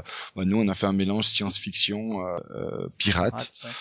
après, les jeux steampunk pour le coup il y a une espèce de vague aujourd'hui de jeux steampunk. Oui, euh... ça, ça marche bien parce que justement, ça, ça dédramatise, ça dédramatise le, le, le, thème en fait. Ouais, mais c'est de la, enfin, Jules Verne, c'est du steampunk si on veut, et c'est de la SF. Ouais, ouais, ouais, bien sûr. Ouais. Mais c'est vrai que voilà, c'est le, la pure SF avec des gros vaisseaux et, et des tirs de roquettes, ben ça, ça fait peur. C'est vrai que moi, c'est aussi quelque chose que j'ai du mal à, à, à comprendre si on parle d'un point de vue rationnel, parce que c'est vrai qu'il y a 30 ans peut-être, euh, voilà, Star Wars s'était réservé, enfin, Star Wars, Star Wars, euh, voilà, c'est parce que c'est un, un, exemple type de SF. Euh, c'était quand même considéré comme un public de niche, etc., comme un moment d'heroic fantasy et compagnie. Mais aujourd'hui, Star Wars, c'est la pop culture. Enfin, je veux dire, c'est, mhm. tu vois les gamins. Moi, je vois, je suis enseignant en maternelle. Euh, tu fais le carnaval à l'école, les gamins, ils viennent déguisés en Dark Vador, ils ont jamais vu Star Wars, parce que ça fait partie mais justement, de la culture. Euh, mais ce qui a dédramatisé le, le dans, dans, ce cas précis, ce qui a dédramatisé Star Wars, c'est euh, c'est Lego. Ouais, c'est le fait que, que finalement le, le, fait que Star Wars devienne un jouet, bah du coup Star Wars ne fait plus peur parce que parce que c'est un jouet. Euh, voilà, il faudrait réussir à faire la même chose dans le jeu de société, faire comprendre aux gens que la, la, science-fiction ne signifie pas forcément quelque chose de, de, très très dur et compliqué et très masculin. Oui, parce que ça fait aussi penser à de l'affrontement, donc c'est à limite. Ouais. Ok, c'est une petite digression. On va revenir sur sur ton jeu, Nicolas. Tu développes depuis un an et demi. Tu disais euh, concrètement comment tu procèdes dans la phase de développement? Est-ce que d'abord tu fais des règles? Est-ce que d'abord tu construis des petits trucs euh, pendant euh, des nuits? Bon bah j'ai euh, je travaille sur Paris, donc disons que j'ai beaucoup de temps de transport, et qui me permet de, de beaucoup penser à mon jeu à, à ce moment-là, sur différents critères qui me du temps pour y penser. Donc je suis plutôt par, euh, par période, oui, c'est un peu euh, après les idées elles viennent, euh, elles vont, elles viennent. je suis pas du genre, oui, on, à me plancher. je me dis là, je me, je m'octroie trois heures pour essayer de trouver des idées, ça vient un peu naturellement, sans raison particulière. Et puis quand on pense avoir quelque chose d'intéressant, bon bah là on se pose et puis on essaie de le de le passer à l'écrit ou de le passer au concret? De le passer au concret, oui, l'écrit vient plutôt vers la fin, c'est vrai que les règles, on les écrit bien plus tard. Tu les as déjà écrites quand même déjà ou? Bah là oui, je les avais écrites euh, pour euh, pour Cannes et puis euh, parce que je pense aussi que cœur des règles est, à mon sens abouti. Euh, voilà, s'il y a le travail qui reste à faire, c'est plus sur le, la mise en place de scénarios originaux. Mais le, le cœur du jeu pour moi est, est déjà fait. Donc à partir de ce moment-là, oui, on peut commencer à, à écrire des règles. Et puis euh, par la suite, il y a juste à les retoucher un petit peu à l'occasion. Au niveau du matériel, t'as quoi à peu près? Bah, Le matériel, c'est vrai que ça serait, euh, c'est quelque chose que j'essaie de à prendre en, compte aussi euh, si j'essaie de me mettre dans, dans la tête d'un éditeur, parce que et qu'on parle d'un jeu de figurines euh, avec des plateaux, ça fait tout de suite du matériel euh, d'envergure. Donc j'essaye de voilà de me mettre des, mes propres contraintes euh, en termes de j'essaie d'imaginer le nombre de plateaux, le nombre de figurines, de pions et tout ça. J'ai déjà bien en tête les cartes que cela devrait représenter par rapport aussi au un peu au standard du marché euh, pour ne pas être complètement disproportionné par rapport au matériel à peu près disponible pour un jeu, un jeu de figurines aujourd'hui. En gros, ton matériel, tu prends combien de temps pour le préparer? Ça t'a pris combien de temps de faire ton matériel, en gros, hein, euh, si t'as une idée? Euh, bah, Disons que j'y ai passé du temps euh, au fur et à mesure, donc c'est ça c'est compliqué à, à dire. Surtout pour, les figurines, bon, bah, je prends des, des jeux que j'ai déjà, hein, ça c'est sûr. c'est du recyclage euh, avant d'essayer d'avoir mieux. Après, sur le, les pions, bah, je commande aussi des, des pions euh, sur des, des sites euh, dédiés. J'ai fait mes cartes sur Photoshop que j'ai imprimées par, euh, par Printer Studio. Et puis voilà, donc c'est vrai que c'est quand même un, c'est un travail qui prend beaucoup de temps parce qu'aujourd'hui en plus, dès qu'on présente un proto, il y a encore pas si longtemps, je parle pas pour les, éditeurs, ils le savent, hein, mais c'est vrai qu'auprès du grand public, si on présente pas un proto qui soit déjà visuellement attirant, on exclut, exclut d'office. Tu, tu, confirmes ça, Fabien, que quand vous faites euh, du sourcing, alors je sais pas si toi c'est ta mission chez Matago principalement, peut-être pas, mais est-ce que euh, est-ce que c'est pareil au niveau de du visuel Vous allez euh, vous dire ouais non ça c'est vraiment austère, ça ça donne pas envie quoi?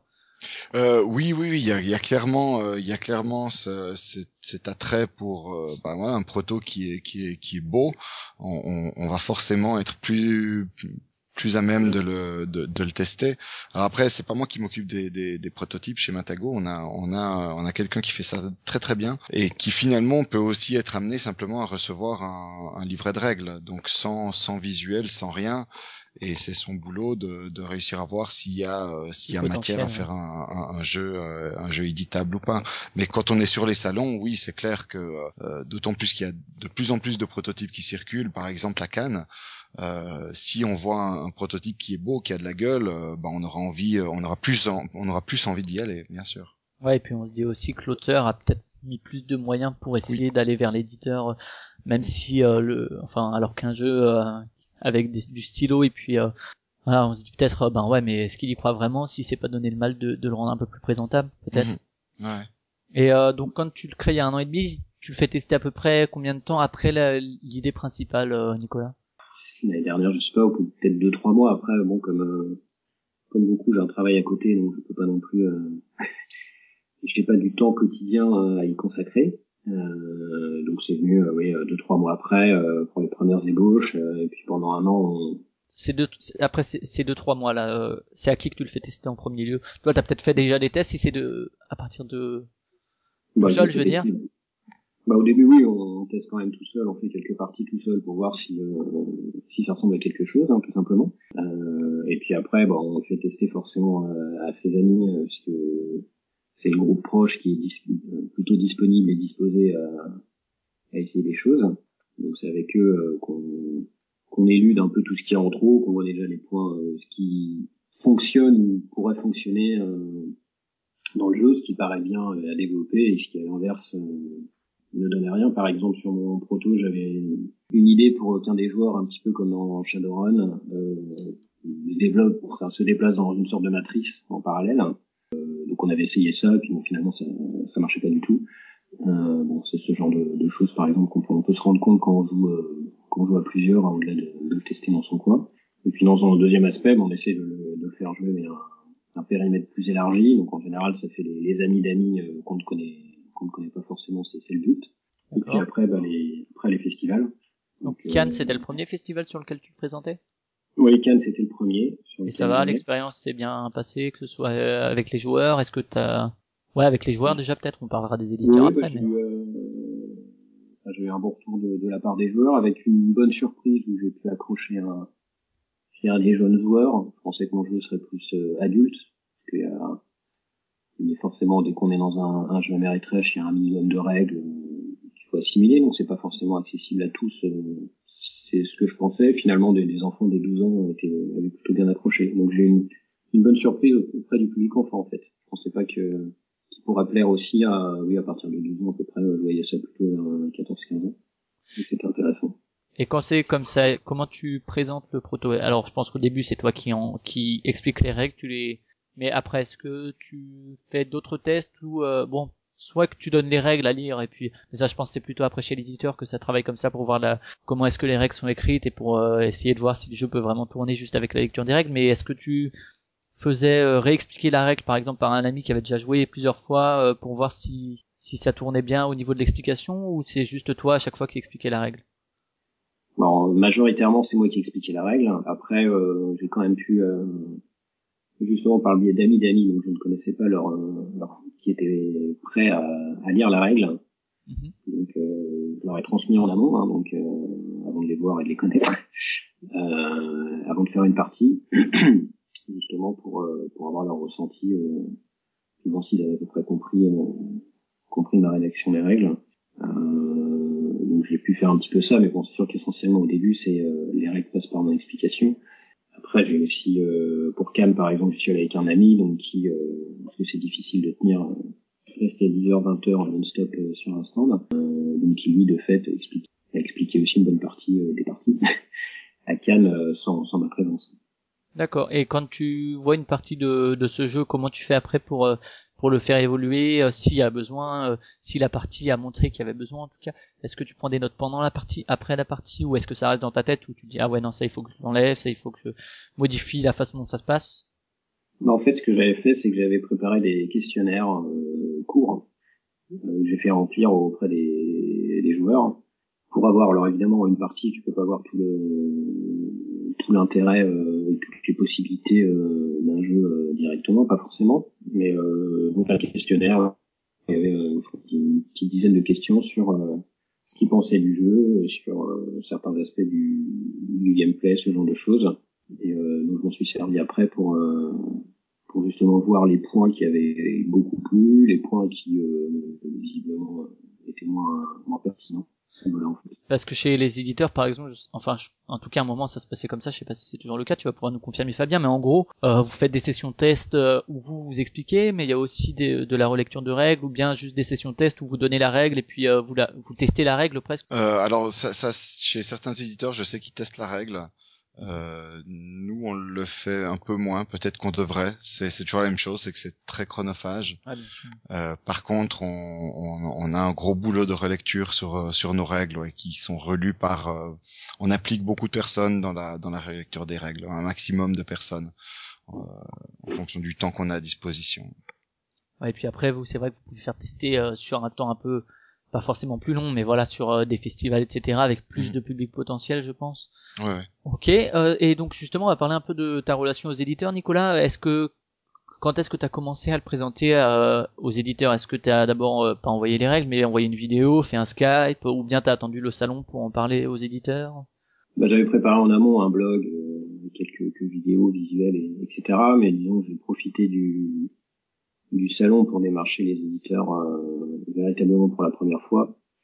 Euh, je trouve ça plus intéressant euh, pour eux de voir justement le jeu sans, sans avoir le temps de le tester, mais au moins de voir le jeu en l'état et pouvoir leur expliquer en cinq minutes ce, que, ce qui leur tournait, plutôt que d'envoyer des règles un peu qui partent et forcément comme ils reçoivent aussi beaucoup, je comprends très bien qu'ils n'aient pas le temps de, de, tout lire. Ouais Fabien, t'as une idée de à peu près combien par an ou, ah, moi je sais pas ce qui est le plus pertinent de euh, c'est encore une fois, c'est pas moi qui m'occupe des prototypes, donc je les vois de loin pas tous passer. Ça dépend des périodes aussi. Euh, je dirais qu'on en reçoit quand même, en tout cas, euh, une bonne bonne vingtaine par mois, en tout cas. Comment est-ce que les gens ont tendance plutôt à vous les présenter? Juste en envoyant la règle, ou bien oui, il y a aussi pour celui qui s'occupe des prototypes, un côté par Skype ou vous, vous demandez des vidéos, ou plutôt ça se fait plutôt sur salon? Euh, non, en général, alors euh, on, est passablement contacté et sollicité par euh, par email. Hein, euh, donc des gens qui nous envoient. souvent, ça commence par peut-être juste un pitch. dans les dans les grandes lignes, il présente un peu l'idée du jeu, de quoi ça parle, quels, quels sont les, les mécanismes.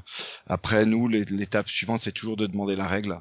Euh, on se base toujours sur la règle. Si après la lecture de la règle, on voit qu'il y a euh, y a quelque chose à faire, il y a du potentiel, euh, bah là on ira plus loin et on et on, on demandera soit qu'on nous envoie un prototype, soit qu'on nous envoie le matériel nécessaire pour pour qu'on puisse s'en faire un.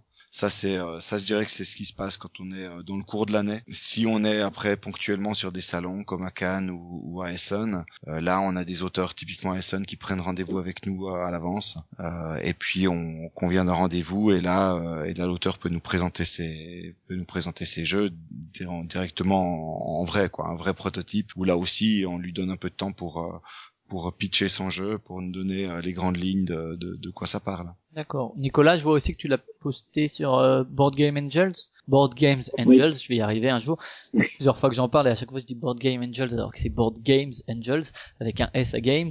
T'as eu des retours là-dessus par rapport, euh, pas forcément des éditeurs, mais des joueurs qui ont testé ou euh, est-ce que t'as eu ouais des retours de soit de joueurs, soit d'autres auteurs? Euh, Non, pas spécialement. Après le sur Board Game Angels, Board Games Angels, il faut être inscrit pour pour participer en fait, si je puis dire. Donc je pense que ça peut être un frein aussi pour certains. Mhm. Et euh, bah, évidemment, les gens qui ont pu voir ça n'ont pas pas l'opportunité de le tester hein, puisque je n'étais pas avec eux. Donc euh, non, j'ai pas eu de, de retour. Enfin, j'ai eu quelques messages, mais rien de rien d'extraordinaire. Et sur euh, Trick Track, je crois qu'il est aussi dans la protozone. Hein Est-ce que pareil, t'as eu aussi quelques retours euh, d'autres joueurs qui t'ont donné des conseils ou...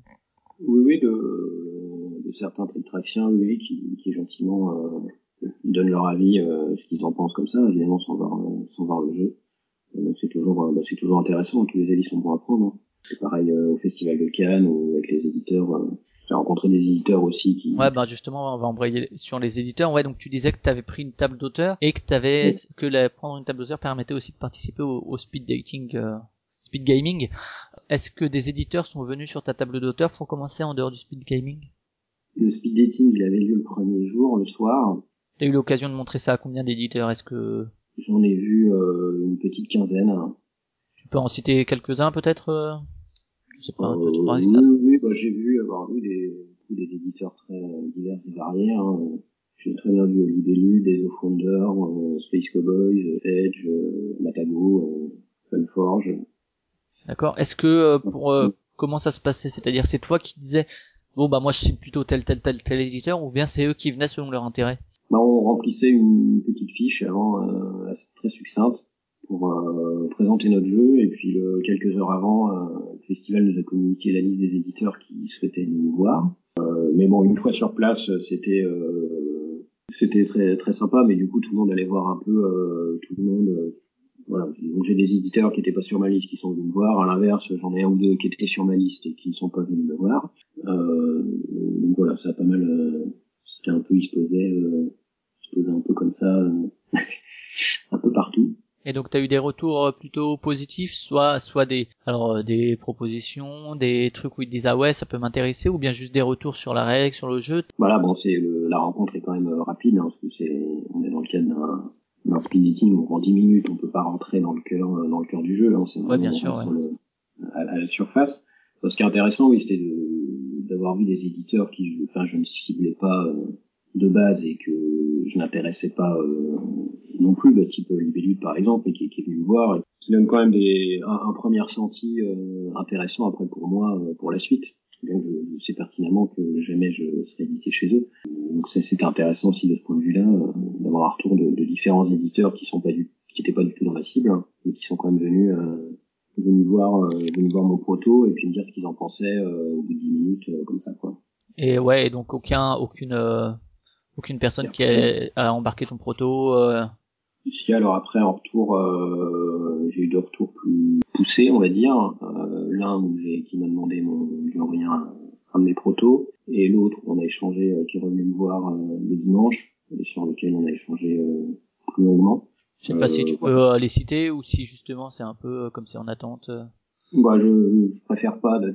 ouais, ouais, d'accord, y a pas de souci. Euh, voilà, pour garder ma, ma chance. Euh, ouais, y a pas de souci. Y a pas de souci. Euh, Et donc là, les protos sont toujours chez ces deux éditeurs? Il y en a un oui, qui est toujours chez, chez un éditeur, et puis Et quand c'est comme ça, t'as des retours régulièrement ou euh, pas tellement ou euh, c'est un peu euh, parce qu'ils ont aussi un planning extrêmement chargé, je pense? Oui, voilà. Donc, euh, je les ai relancés récemment, mais j'ai pas eu encore de retour euh, nouveau depuis. De toute façon, il m'avait, il m'avait déjà prévenu euh, sur place que, Ouais, fallait pas s'attendre à un mail par semaine, quoi. voilà, dans tous les cas, ça allait pas se faire euh, dans l'immédiat. Aujourd'hui, donc, euh, comment ça se passe? Est-ce que tu as prévu d'autres festivals? Est-ce que tu en as fait d'autres? Ou est-ce qu'on Euh, pourra te euh, tester Gods Guardians of euh, euh, Divine Space Je serai à Paris et Ludique, dans la catégorie euh, expert. Euh, ils ont, euh, leur liste est sortie euh, hier. Et donc, t'as été sélectionné. euh. Voilà, des heureux élus. Donc, euh, bah, ce sera le deuxième que je, auquel je participe. Et puis, je me suis euh, inscrit aussi, mais là, il n'y a pas encore eu le retour pour euh, le festival de Partenay en juillet. Alors là, c'est plus un concours que... Oui, voilà, oui. Oui, mais ça permet aussi de Ouais, bien présenter, le, présenter le, le produit. Et voilà, quoi, pour l'instant, euh, mon, mon planning. Après, euh, comme beaucoup de mes compatriotes, si je puis dire, euh, Tu bosses dans quoi à côté, juste pour euh, se donner une idée un peu? Euh, moi, je travaille en agence média, donc dans le monde de la pub, euh, de l'achat publicitaire télé.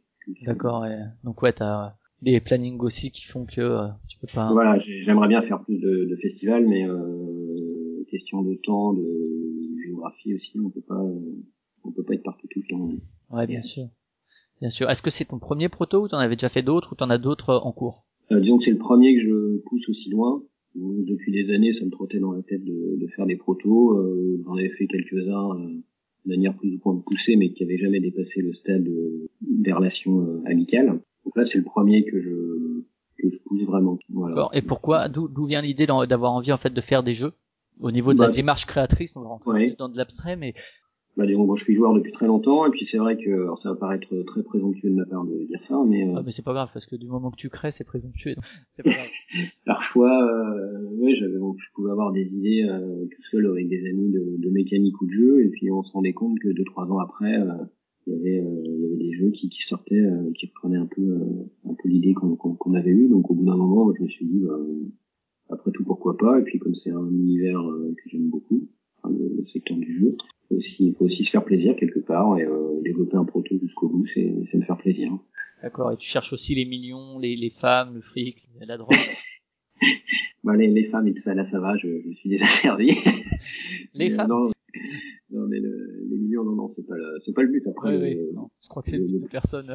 voilà, hein, le, le plaisir d'être édité, tout simplement, oui, bien sûr, bah, comme, euh, comme tous, quel que soit le, le secteur créatif, euh, comme pour un écrivain ou un musicien.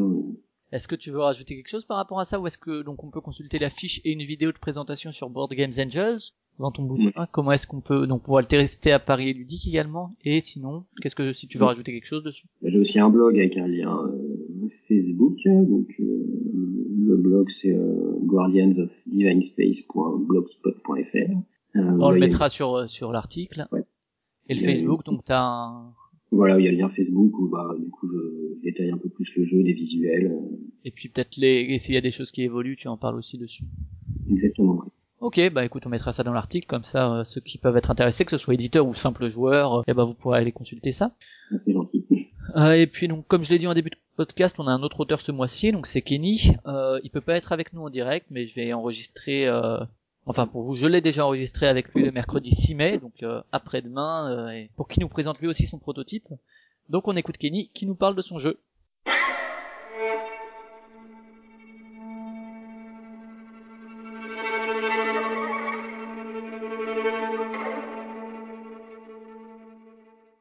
Bonjour Kenny, donc euh, Kenny c'est le deuxième auteur de du podcast euh, du mensuel de d'avril. Bonjour. T'étais pas là pour l'enregistrement principal, donc on te prend en différé, et puis t'as été intégré au montage euh, par, euh, de manière trans transtemporelle. Euh, Est-ce que tu veux te présenter déjà, donc euh, rapidement? Ouais, avec plaisir. Donc, euh, je m'appelle Kenny, je bosse depuis quelques années dans le jeu de société. Je travaille chez Philibert, dont je suis l'un des gérants, principalement sur la boutique, et je fais un peu d'animation. Oui, c'est comme ça qu'on a réussi un peu à, à se contacter. Moi, je savais que tu avais des protos, et comme j'ai lancé le podcast où on, a, où on reçoit des auteurs, bah euh, naturellement, euh, je t'ai proposé de, de participer aussi, vu qu'on a, on a eu l'occasion de tester le proto, et puis que ça fait un certain temps que je sais que tu bosses dessus. Donc, euh, comme moi, je suis de Strasbourg aussi, et que je passe souvent euh, effectivement à la boutique, voilà, c'est c'était assez naturel que euh, finalement euh, le lien se fasse comme ça. Ouais, effectivement, t'as testé une des premières versions sur une des soirées jeux qu'on fait à la boutique et ouais, bah, ça a bien évolué depuis. Ouais, bah j'imagine. Ouais, c'est vrai que moi j'avais testé, euh, ça doit être il y a presque un an déjà. Donc, Ouais. Tu Ouais, il y a plus d'un un an, de, un peu de l'évolution de, de tout ça. T'as testé une des premières versions, euh, je crois, mais bon, de toute façon, euh, c'est resté autour du même système de jeu. Donc, euh, on est sur un jeu de 2 à 4 joueurs D'accord. qui va tenter de tenir en une heure à peu près, plutôt de la stratégie. Le cœur du jeu est toujours resté le même, peu importe les versions. C'est un système d'action autour d'une pile de jetons de poker qu'on va empiler selon certaines contraintes. Et euh, selon l'empilement qu'on va faire, on va réaliser des actions. Sachant que le but c'est de réaliser ces actions, celles qui vont nous faire plaisir, vont nous aider à gagner la partie, et surtout bloquer les actions qui feraient plaisir aux autres joueurs pour les embêter. Donc tes jetons de poker au début, comme tu les- vas les empiler au début de la partie, ils sont positionnés comment? Alors en fait on a une série de 12 jetons, pour le moment on en est resté à ça, euh, positionnés en ligne, simplement, euh, aléatoirement. Et à partir de là, ben, quand c'est à toi de jouer, tu vas commencer à empiler des piles de jetons. Et euh, c'est selon l'empilement que tout va se faire. Pour présenter rapidement ouais, le jeu, donc moins d'une heure, 2 à 4.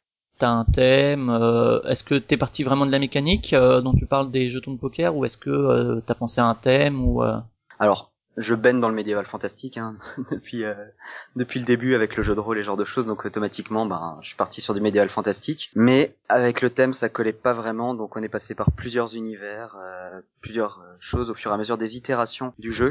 Il y avait même un mécanisme, à un moment c'était un peu euh, cow-boy, euh, enfin n'importe quoi. Actuellement, on est de nouveau dans du médiéval fantastique comme il faut. tu le bosses depuis quand ce proto euh, les pro- la pre- L'idée de base en fait, c'est vraiment cette histoire d'empilement de jetons de poker pour réaliser des actions, c'est ça? Oui, je pense que ça fait à peu près trois ans. Trois ans. Est-ce que tu le bosses tout seul? Est-ce que t'es le seul auteur? Après, tu le bosses forcément avec d'autres euh, quand tu testes, mais euh, tu restes seul auteur ou t'es en, en lien avec quelqu'un d'autre pour pour le développer? Alors là actuellement je suis en lien avec quelqu'un d'autre qui s'appelle Aurélien, qui est aussi un client boutique, euh, un habitué, qui est devenu vendeur euh, chez nous, et euh, on travaille à deux actuellement dessus. C'est plus sympa, euh, ça permet de se relancer, et vu que l'un attend le travail de l'autre, ça permet une certaine motivation, et c'est plus fluide au niveau de la recherche des idées. Il y a trois ans, donc tu penses un peu à l'idée. Quand est-ce que tu le fais euh, tester en premier par quelqu'un d'autre que toi Disons que d'abord tu le fais tester à qui? On demande souvent ça. Les, les premiers tests, c'est dans le cercle proche ou c'est tout de suite à la boutique ou? Les premiers tests ont été à la boutique. Ça s'est fait il y a deux ans je dirais, un an et demi, pour Donc, les un- premiers tests. Ouais, donc un an et demi après les premières idées quand même euh, que tu avais du jeu déjà. Oui, mais c'était difficile de se lancer. On a une idée, il est difficile de vraiment la mettre euh, en place, euh, de se dire bon, comment je vais faire un plateau, sachant que je n'ai aucune connaissance en informatique euh, pour créer un plateau, pour créer des pions, des cartes. Donc le temps que tout cela se mette en place, l'idée a germé. On a fini par en faire quelque chose qui soit testable, et c'est vrai que ça a pris un an et demi. ouais. C'était relativement long. Dans, ces, dans cette année et demie entre l'idée et les premiers tests, déjà l'idée a dû évoluer entre entre temps? Oui, effectivement. Parce que Euh, moi, base- c'est vrai que j'ai le souvenir. Alors, euh, chez Philibert, vous organisez aussi des, vous organisiez des soirées à l'artichaut euh, les derniers mardis du mois. Euh, et je me rappelle déjà d'un d'une soirée il y a un bout de temps où tu avais parlé du système d'adjacence des actions. Je sais pas si c'était pour ce proto ou pour un autre. Et c'est vrai que ça fait un bout de temps. Et finalement, euh, quand tu nous avais présenté le proto, effectivement, il y a un an et demi, on retrouvait un peu cette idée-là, mais sous une autre forme. Donc ouais, elle a évolué comment l'idée en un an et demi entre l'idée de base et les premiers tests vraiment sur joueur. Beaucoup au moment de se coucher. Quand on réfléchit tranquillement à ce qu'on a en tête euh, au niveau du jeu, qu'on a un petit peu bossé dessus, c'est vrai que là à ce moment-là, on l'a fait tourner dans sa tête, on essaie de se demander comment ça va fonctionner, quelle va être la sensation de jeu, qu'est-ce qu'on veut rendre dans le jeu et qu'est-ce qu'on aime aussi, qu'est-ce qu'on a envie de faire. Euh, je suis plutôt un joueur de gestion. Donc dans l'idée, euh, j'aurais voulu que les piles de jetons donnent des ressources en fonction de la hauteur où elles se plaçaient au fur et à mesure. Mais euh, le système ne se prête pas du tout à un fonctionnement de jeu de gestion mais pas du tout, du tout, du tout. Donc on a un peu abandonné cette idée-là et on est parti vers vers de la stratégie pure et dure. Donc soit du déplacement, soit de l'acquisition de cartes, euh, selon les, les versions du jeu. Tu Et, fais euh, partie de ces auteurs qui se relèvent la nuit quand t'as une idée? Oui, Et, euh, clairement. Donc si on, on prend donc la mécanique principale d'empilement des jetons, est-ce que tu veux, euh, on va revenir de toute façon après sur les différents tests, la manière dont tu les as fait tester, donc ça a pu évoluer, mais est-ce que le produit actuel, est-ce que tu veux un peu parler, euh, ouais, du, du but du jeu? Je pense que ça va être avoir le plus de, de points à la fin de la partie. c'est pas très original effectivement, mais Et mais en fait, le, le cœur du, le cœur de ton prototype, ça va vraiment être cette mécanique d'action, quelque part peut-être un peu se rapprocher de ce que peut faire euh, Feld, pas au niveau de la mécanique, mais c'est vrai que Feld a une, euh, Stéphane Feld donc a une, euh, une logique de, de résolution par euh, système d'action qui, qui développe sur divers jeux. et en fait on retrouve toujours le fait de faire des actions mais sous diverses diverses formes. Là c'est un peu ça aussi, c'est pour faire des actions t'as une mécanique un peu innovante, un peu originale et après le reste c'est construit autour. Exactement. Alors euh, j'ai pas la prétention de faire du Feld hein, parce qu'il arrive à faire du jeu de gestion avec des systèmes d'action innovants et ça c'est quand même quelque chose. Euh, ils sont toujours propres, euh, équilibrés donc voilà. C'est j'en ai pas encore à ce point-là, j'ai pas encore autant travaillé que lui là-dessus donc voilà. J'espère arriver à faire quelque chose quand même sympa. mais je suis clairement parti de la mécanique du jeu. Et après j'ai greffé du système dessus. Donc pour le moment on est dans un système de donjon que les joueurs vont être amenés à explorer au fur et à mesure de la manche. En cours de manche, euh, on va empiler les jetons qui vont nous permettre d'avancer et de progresser dans ce donjon, mais aussi d'embêter un petit peu les autres, d'aller récupérer euh, différentes gemmes qui nous rapporteront des points de victoire en fin de partie. Et euh, il y a un système qui permet aussi de sortir plus ou moins tôt du donjon, sachant que si on sort tôt, on sera probablement dans les premiers joueurs du tour d'après, mais on laissera plus d'action aux autres joueurs qui progresseront donc plus loin et feront probablement plus de points sur la manche en cours. Euh, c'est cette tension qui est intéressante. Il n'y a pas que le système de jetons et d'empilement et euh, ouais, ça marche plutôt bien. Ouais, c'est le, le, système d'empilement est vraiment le cœur, mais après t'as réussi à greffer des mécaniques qui pour le coup semblent s'adapter au thème. Euh, moi, c'est vrai que c'était pas du tout ce thème-là quand je l'ai testé, et, euh, et du coup l'interaction entre entre joueurs vient du fait euh, donc l'action que tu vas faire, c'est le jeton que tu vas prendre ou c'est le... Moi à l'époque c'était le jeton que tu recouvrais, c'est toujours... C'est exactement ça. Je vais expliquer euh, le système de jetons, ça permettra de mieux comprendre de quoi on parle. Alors on va avoir 12 euh, jetons qui sont actuellement répartis en trois couleurs. Chaque couleur permet de passer des portes pour avancer au fur et à mesure dans un donjon. Euh, quand c'est à nous de jouer, on sélectionne la couleur ou le jeton ou la pile de jetons que l'on désire recouvrir, mais pour pouvoir la recouvrir, il faut qu'à côté il y ait une pile de jetons de taille au moins identique. Et donc on va prendre la pile de jetons de taille au moins identique et on va couvrir le jeton que l'on souhaite couvrir de façon à réaliser cette action. En gros, c'est passer la porte hein, actuellement. Et au fur et à mesure, les piles vont bouger, se surélever. Il y a des actions qui vont être forcément bloquées parce qu'elles seront inaccessibles vu qu'il n'y aura pas de pile de même taille à côté. Et euh, la fin de la manche euh, se situe quand euh, toute la pile est entièrement reconstituée à partir des 12 jetons. D'accord. Donc là, ça, ça te fait une manche. Au niveau des différentes actions, tu disais il passer la porte. Euh, actuellement, tous les jetons que euh, on va sélectionner au niveau des couleurs vont nous permettre de passer les différentes portes et d'avancer dans le donjon. C'est vraiment le cœur de la mécanique, c'est d'avancer dans le donjon. Plus on va loin, plus on va faire de points, sachant qu'il faut aller dans certaines pièces plus que dans d'autres euh, selon les joueurs, parce qu'il y a des gemmes de couleurs à récupérer qui vont donner des petits pouvoirs, rien de bien bien fou, mais des petits pouvoirs qu'on va pouvoir utiliser au cours du jeu pour soit se faciliter la tâche au prix de certains points de victoire, ou éventuellement embêter les autres. D'accord. En leur bloquant des portes. Les actions soient assez sont assez simplifiés par rapport à ce que c'est vrai que moi j'avais testé où il y avait divers, diverses actions alors que là t'as vraiment réduit euh, t'as réussi à épurer pour euh, pour simplifier la chose c'est en gros. Pour euh, simplifier les règles pour simplifier la compréhension les choix c'est aussi beaucoup plus simple d'expliquer euh, le jeu de regarder les mécanismes qu'est-ce qui marche qu'est-ce qui ne fonctionne pas actuellement et surtout pour définir différentes voies comment marquer des points qu'est-ce qu'on attend du jeu. Quand il y a trop de choses quand c'est trop fouillis c'est très difficile de comprendre dès la première partie et d'avoir un bon ressenti euh, sur le jeu. À l'époque, la mécanique, quand tu l'as testé, si je dis pas de bêtises, devait y avoir au moins 5 ou 6 actions différentes sur les 12 jetons. Ouais, ça devait être à peu près ça. Euh, il y avait non seulement de l'acquisition de, de pions de meeples, puis de la positionnement de meeples, euh, le fait de prendre le premier joueur. C'était tout de même assez touffu. il y a beaucoup de choses à faire. Ouais, alors bon, moi c'est vrai que je suis un habitué des jeux de gestion aussi, donc et tous ceux avec qui on jouait, on était des des joueurs un peu dans ce genre-là, donc c'est vrai que ça nous avait pas choqué entre guillemets parce qu'on a l'habitude un peu de, de jeux touffus. Mais là, c'est vrai que la façon dont tu en parles, ça a l'air d'être plus accessible pour des joueurs euh, un peu moins euh, velus, comme on dit. Effectivement. Ben, surtout, on va tester euh, le jeu dans un format une heure. Ça permet de faire plusieurs parties de tests d'affilée, de réaffiner un petit peu les choses. Et une heure, c'est vraiment le grand max, explication comprise. Hein. Ça dure jamais plus longtemps. Ouais, bah là tu, te situes du coup euh, vraiment dans le format actuel de, de ce qui existe en termes d'édition, c'est-à-dire des jeux que, sur lesquels tu vas pouvoir quand même avoir un peu de profondeur et euh, qui vont être intéressants pour des joueurs, mais qui vont pas durer deux heures quoi. Exactement. C'est bah, quelque, quelque, chose que tu prends en compte quand tu euh, quand tu crées un jeu, le, le fait que que le, le monde du jeu aujourd'hui, ce qui sort, c'est dans ce format-là, dans ce qui est édité? Oui, bah, on est obligé de, de, suivre le courant actuel parce que sortir un Kailus euh, ou un truc comme ça, ce serait difficile actuellement, je pense, ou même un jeu encore plus gros qui va durer 4 heures. Puis surtout, ça demande beaucoup plus de tests, beaucoup plus de temps, tant que je n'ai pas forcément à consacrer à un jeu.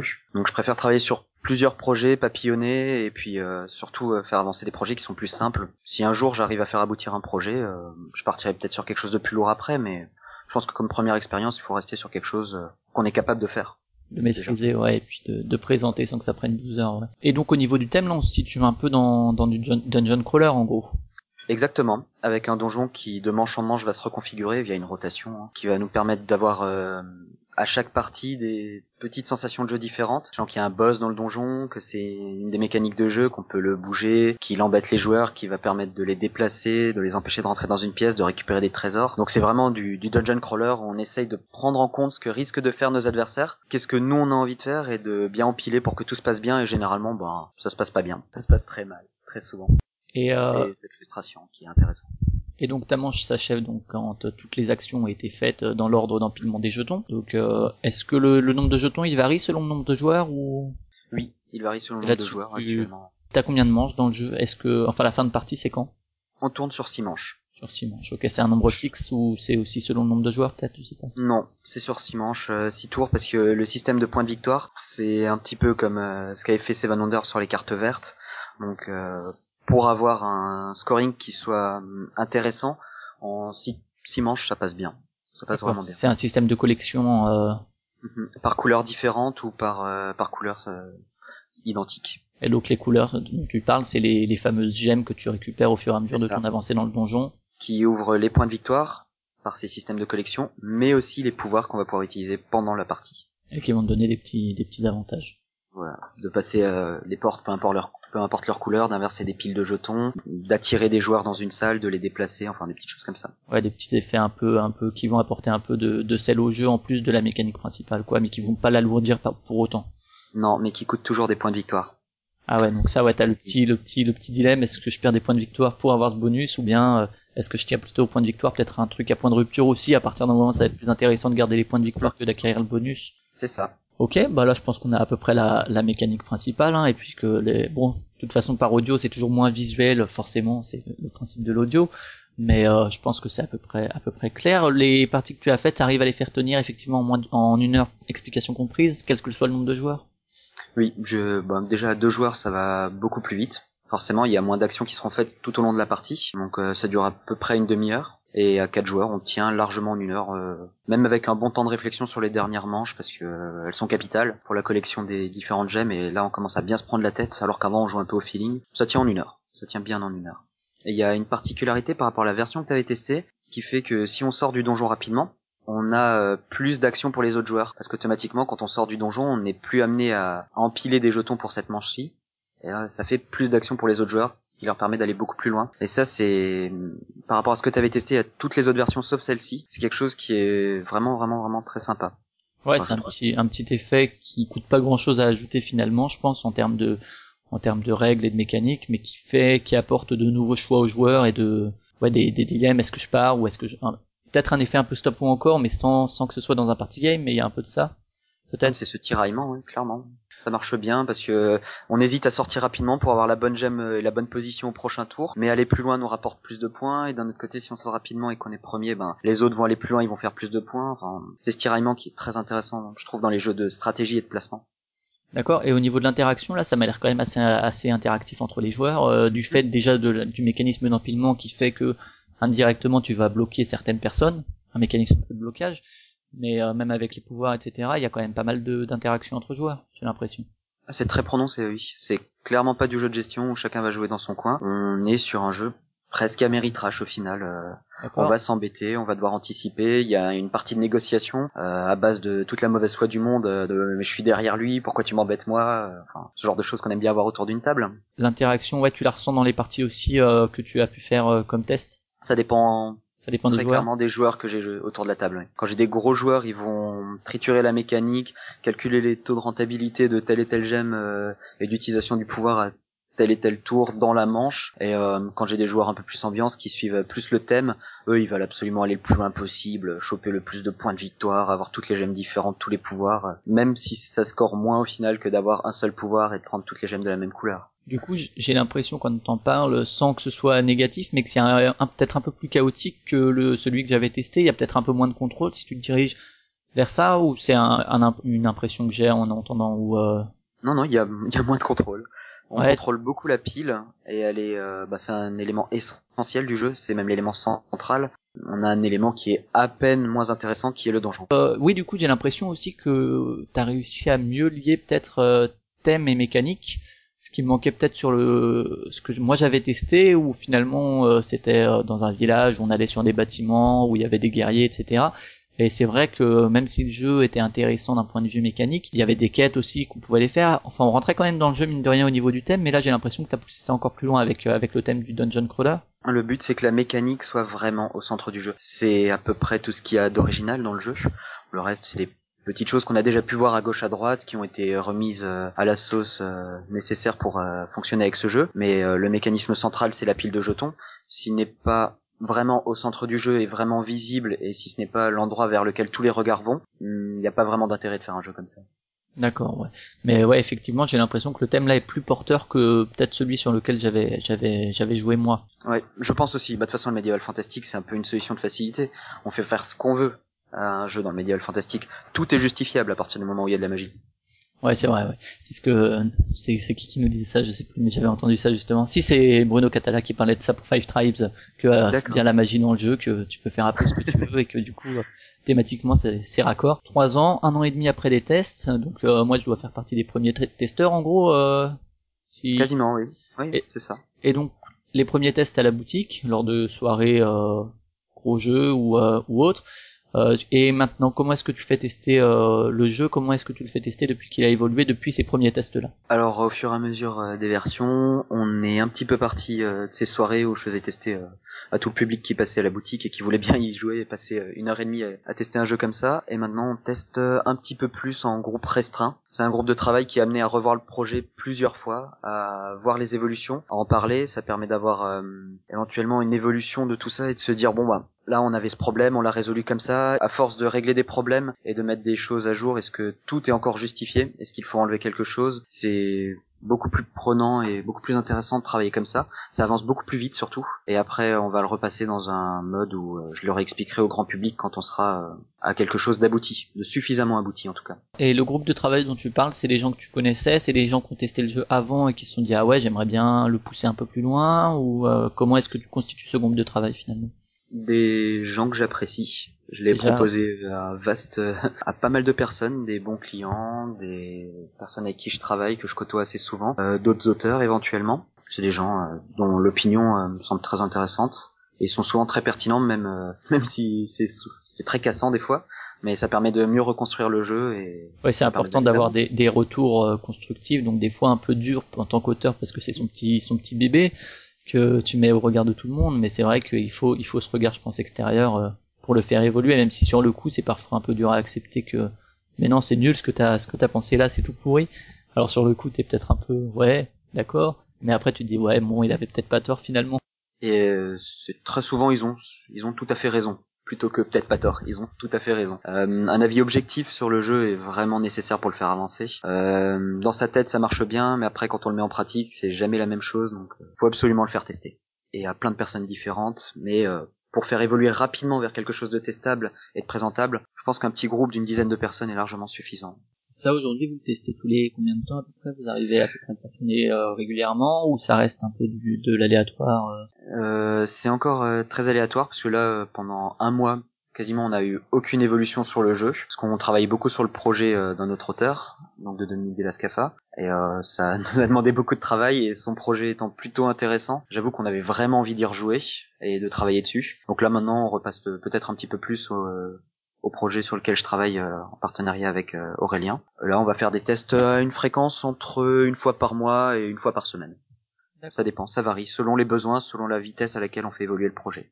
Et ce projet, est-ce qu'à un moment ou un autre, tu l'as mis entre parenthèses parce que tu avais plus le temps ou parce que tu, tu voyais plus de, de portes à ouvrir tellement pour lui ou tu l'as toujours gardé en tête, tu l'as toujours fait évoluer ou il y a eu un moment effectivement où tu t'es dit bon je le laisse de côté, je reviendrai dessus plus tard? Il y a eu une petite période de six mois où euh, après la première version, euh, on en a tenté une seconde. Donc la première version que tu avais testée, euh, on l'avait présentée, on avait discuté avec pas mal de monde et on avait des retours qui nous ont permis de construire une seconde version qui était euh, franchement pas bonne, était trop longue, trop prenante, c'était le bordel, donc voilà. Et là, il y a une petite démotivation, mais à force d'avoir beaucoup de clients et beaucoup de personnes qui m'ont parlé et qui me demandaient où ça en était, bah ça se remotive, ça te donne envie dire de t'y remettre et de et de tenter une autre version et de voir si ça marche pas mieux. Et Aurélien, c'est à ce moment-là à peu près qu'il est arrivé ou c'était déjà le, il était déjà présent? Non, il était déjà présent. Ça fait ça fait un an et demi à peu près qu'il est dessus. La première version que t'as testée, je travaillais déjà avec lui. Peu de choses près.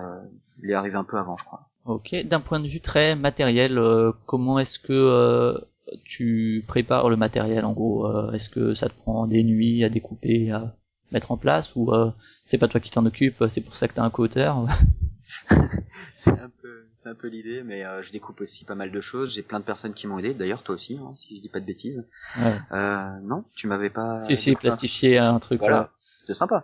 Euh, mais il y a beaucoup de personnes qui ont mis un peu de temps, qui m'ont euh, fait quelques graphiques, euh, quelques icônes, qui m'ont créé des cartes, des choses comme ça sur les différentes versions.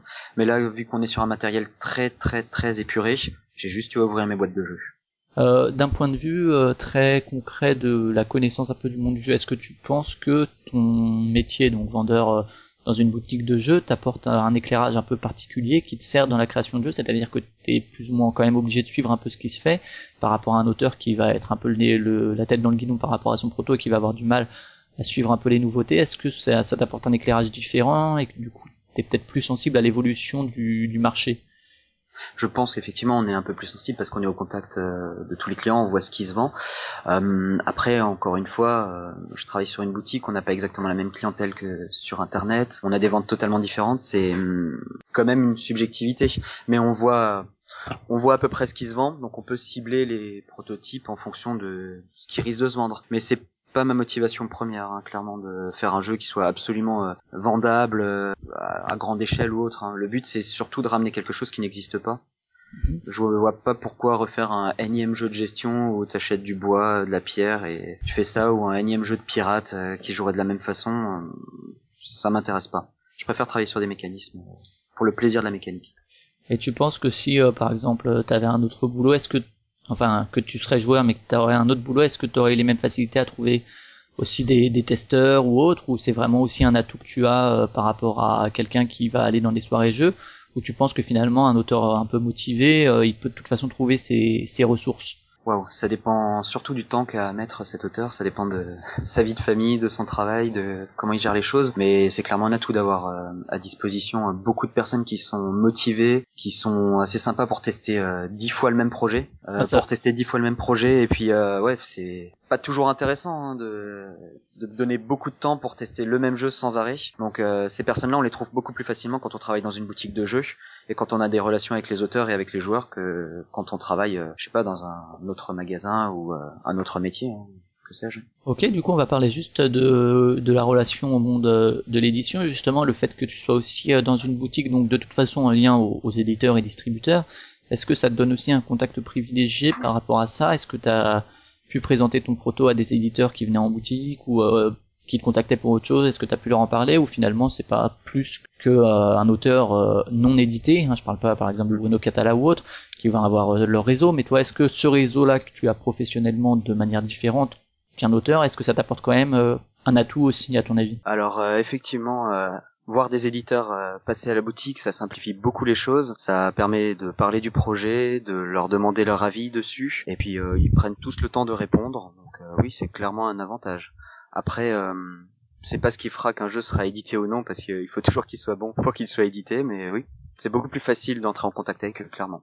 ouais, et puis c'est vrai que ça, ça, reste un monde quand même relativement accessible encore pour être passé à la boutique quand ils étaient là. C'est vrai qu'on peut parler avec eux sans sans problème. Je me rappelle quand euh, Christian du Scorpion Masqué était passé, je lui avais aussi parlé d'un proto, euh, moi vraiment une idée, une idée très vague, et il, il avait pris le temps pour me répondre. Euh, donc oui, c'est vrai que c'est un monde assez accessible de toute façon. Mhm. Et puis avoir l'avis de professionnels, même si ce n'est qu'en une phrase, ça permet d'orienter le travail et de et d'avancer très très très très vite. Si euh, si un jour ça devait être édité, ce serait parce que je crois en le projet et que il euh, y a des éditeurs qui y croient aussi, mais de façon euh, générale. Si jamais tu crois vraiment au projet, est-ce que tu serais prêt à passer à l'auto-édition ou c'est quelque chose que toi t'as pas envie de gérer par, ailleurs, par ailleurs non, s'il y a personne qui croit suffisamment au projet pour trouver un éditeur alors qu'on a une masse d'éditeurs qui font bien leur boulot en France, je vois pas l'intérêt de faire de l'auto-édition. Tu le garderas pour toi et ton, et ton cercle, quoi. Oui c'est qu'il n'intéresse pas assez de personnes ou qu'il n'est pas adapté au marché, donc euh, faire de l'auto-édition, euh, non.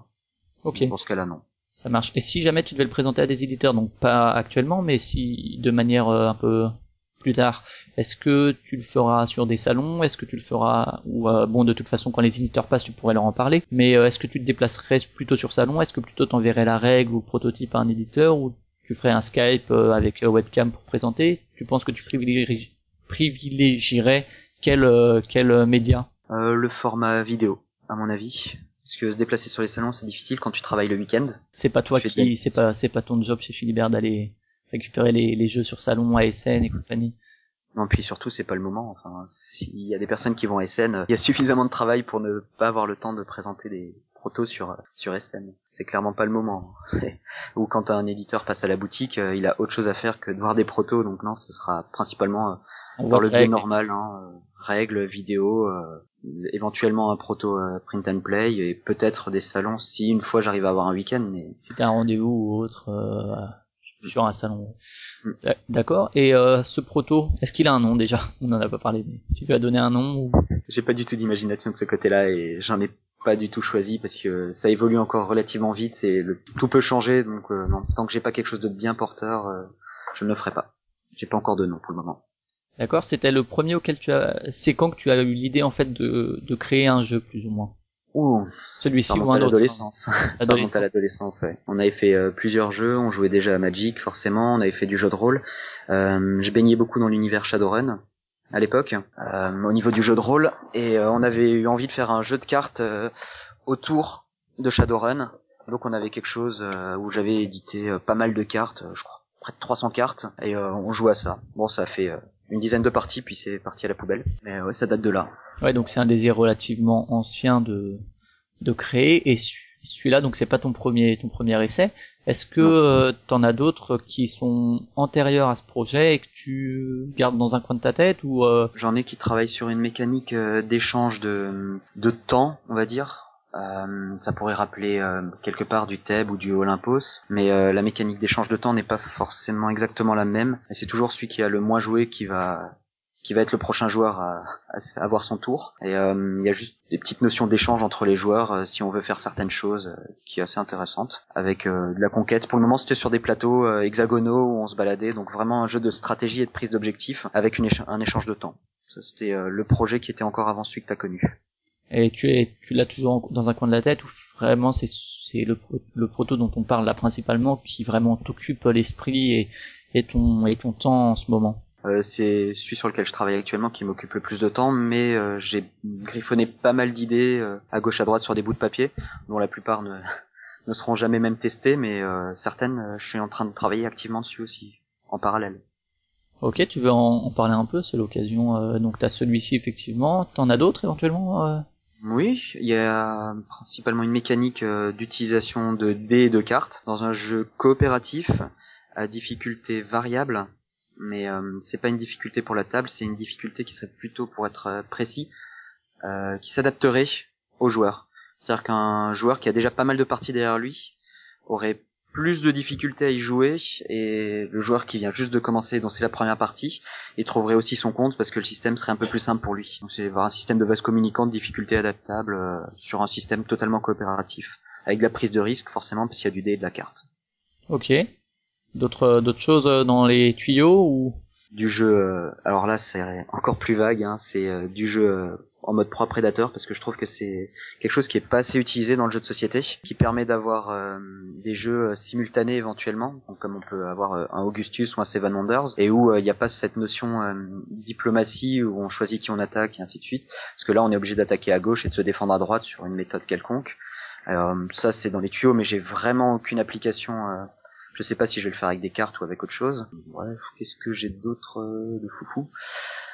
Rien de bien bien particulier à part ça. C'est ce qui m'intéresse le plus en ce moment. Et on va peut-être euh, juste justement quand tu as une idée comme ça, qu'est-ce que qu'est-ce que tu fais? Est-ce que tout de suite tu la passes au concret avec du matériel? Est-ce que tu griffonnes sur euh, une feuille où tu as une pochette où tu as écrit proto dessus où il y a un bordel pas possible ou euh...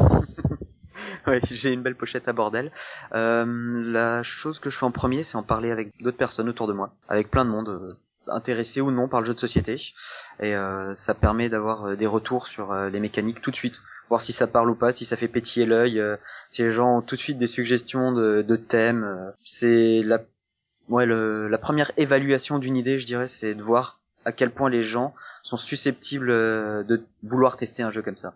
Ok. Est-ce que tu as pensé à mettre tes protos sur les sites qui sont nés il y a pas longtemps, Fabric Ludique et euh, Board Games Angels, ou euh, c'est un truc que tu fais pas parce que de toute façon tu penses qu'il y a un autre un autre réseau pour faire tester euh, Je le ferai quand euh, j'aurai des, des jeux qui soient imprimables, testables euh, par le plus grand monde, avec des règles bien écrites, bien claires. Et à ce moment-là, oui, probablement. euh, je- J'ai découvert Fabrique Ludique d'ailleurs euh, via ton podcast. Je pense que si j'ai l'occasion, euh, j'irai bien y faire un tour. Après, pour euh, ce qui est des Board Game Angel, euh, ça me tente aussi, hein, pour, euh, pour la même raison. Ok. euh, si on veut donc euh, tester ça, il faut venir à Strasbourg. Exactement. Voilà. Donc euh, Euh, à Philibert. Faut juste venir euh, m'en parler. Après, sinon, euh, j'ai tendance à l'exposer dans les soirées euh, du début de mois qui se passent à la boutique hein, directement, les soirées dites Améritrash et Cube en bois, parce que là, le public, ça lui fait pas peur de justement travailler avec un matériel où il n'y a pas d'illustration, où on a quelques cubes, des bouts de carton et, et des pions, des petits chevaux, ça leur fait pas peur. Donc c'est vraiment le public adapté pour tester un jeu, même si plus tard le jeu pourrait devenir familial hein, quelque part. Ouais, bah, là, la direction que ça prend effectivement au niveau de la durée et de la difficulté, c'est vrai que c'est là pour l'instant tu le situerais dans du familial plus en gros? Oui. Bon, comme ça, un appel. Est-ce qu'il y a un éditeur spécialement euh, que tu verrais pour euh, pour ce genre de jeu ou euh, ou des éditeurs hein, T'es pas obligé. Non, mais euh, il y a beaucoup d'éditeurs avec qui j'adorerais travailler. Euh, pour le style de jeu, ben, pour ce qu'ils font dessus, il y aurait euh, Yellow, Libellude, et ainsi- ce sont les deux principaux qui me viennent euh, à l'esprit.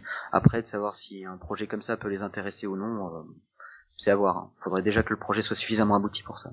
Et de toute façon, ouais, t'as bien conscience, je pense, étant dans le monde du, du jeu aussi depuis un certain temps, que euh, que voilà, même s'il le prenait, ce serait sorti dans trois ou quatre ans de toute façon. euh. Ben, comme dit, euh, j'ai un travail, hein, c'est clairement pas pour l'argent qu'on fait des protos ou des jeux euh, dans le monde du jeu. Ah bon? Il n'y a pas vraiment ce, ce besoin de sortie rapide ou de choses comme ça. À partir du moment où c'est dans les tuyaux, euh, le fait d'avoir juste euh, la connaissance euh, que ça va sortir sur le marché, c'est déjà suffisant en soi. C'est déjà, c'est gratifiant, c'est motivant. C'est déjà, ouais, c'est une bonne motivation en soi d'avoir envie d'apporter quelque chose, je pense, au niveau du monde du jeu de société, Donc ça, sans forcément chercher plus loin. c'est ta motivation principale quand tu t'es dit je vais créer un jeu, c'était apporter un petit truc à ton échelle. dans, Ouais, ça dans- paraît, ça paraît un peu orgueilleux, mais oui, ouais, c'est essayer d'apporter quelque chose. J'ai enfin, pas envie de faire quelque chose qui existe déjà euh, totalement euh, sous la même forme. Je vois pas l'intérêt. Il y a suffisamment de bons jeux qui sortent chaque année chez plein d'éditeurs, qu'ils soient français ou non, pour ne pas encore noyer le marché avec euh, des ressucés de, de plein de jeux déjà vus et revus. Voilà. Ok, si tu veux rajouter quelque chose, euh, t'as une parole tout à fait libre. Non, ça on- va. Je pense qu'on a fait le tour. Ok, cool. ben écoute, ben merci en tout cas de ton intervention. Encore une fois, euh, si euh, vous voulez tester, bah ce sera à Philibert. euh, vous pouvez venir, la, la ville est belle aussi, euh, Strasbourg. Donc, vous pouvez en profiter pour faire un peu de tourisme un mardi, et puis vous venez après à la soirée, et puis vous testez le, le proto. C'est la façon la plus simple de me contacter. Si une fois quelqu'un veut le tester, qu'il n'hésite pas. Sinon, un petit email, éventuellement, il n'y a pas de problème. Ça peut passer. Ça marche, bah écoute, merci de ton intervention, et puis à la prochaine. Salut Merci à toi. Salut.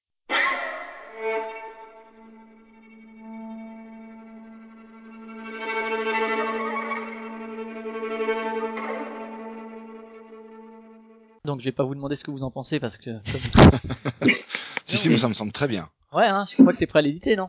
Ah ouais, ouais, tout à fait. bah, bon, moi j'ai eu l'occasion de le tester parce que il en parlera mieux que moi, mais c'est un, un vendeur de chez Philibert, euh, donc euh, ils font souvent des soirées gros jeux, ils, ils, ils ramènent parfois son proto. Alors moi je l'ai testé il y a un certain temps, il a pas mal évolué depuis, donc je vais pas m'avancer, je le laisserai en parler. Enfin, je l'ai laissé en parler d'ailleurs. Doc, c'est moi, c'est moi, c'est Marty Non, c'est impossible. Je viens de te renvoyer dans le futur. Oui, oui, je sais, vous m'avez aidé à retourner dans le futur, mais me revoilà. Je suis de retour du futur. Nom de Zeus. Et on va passer à l'actualité de l'invité.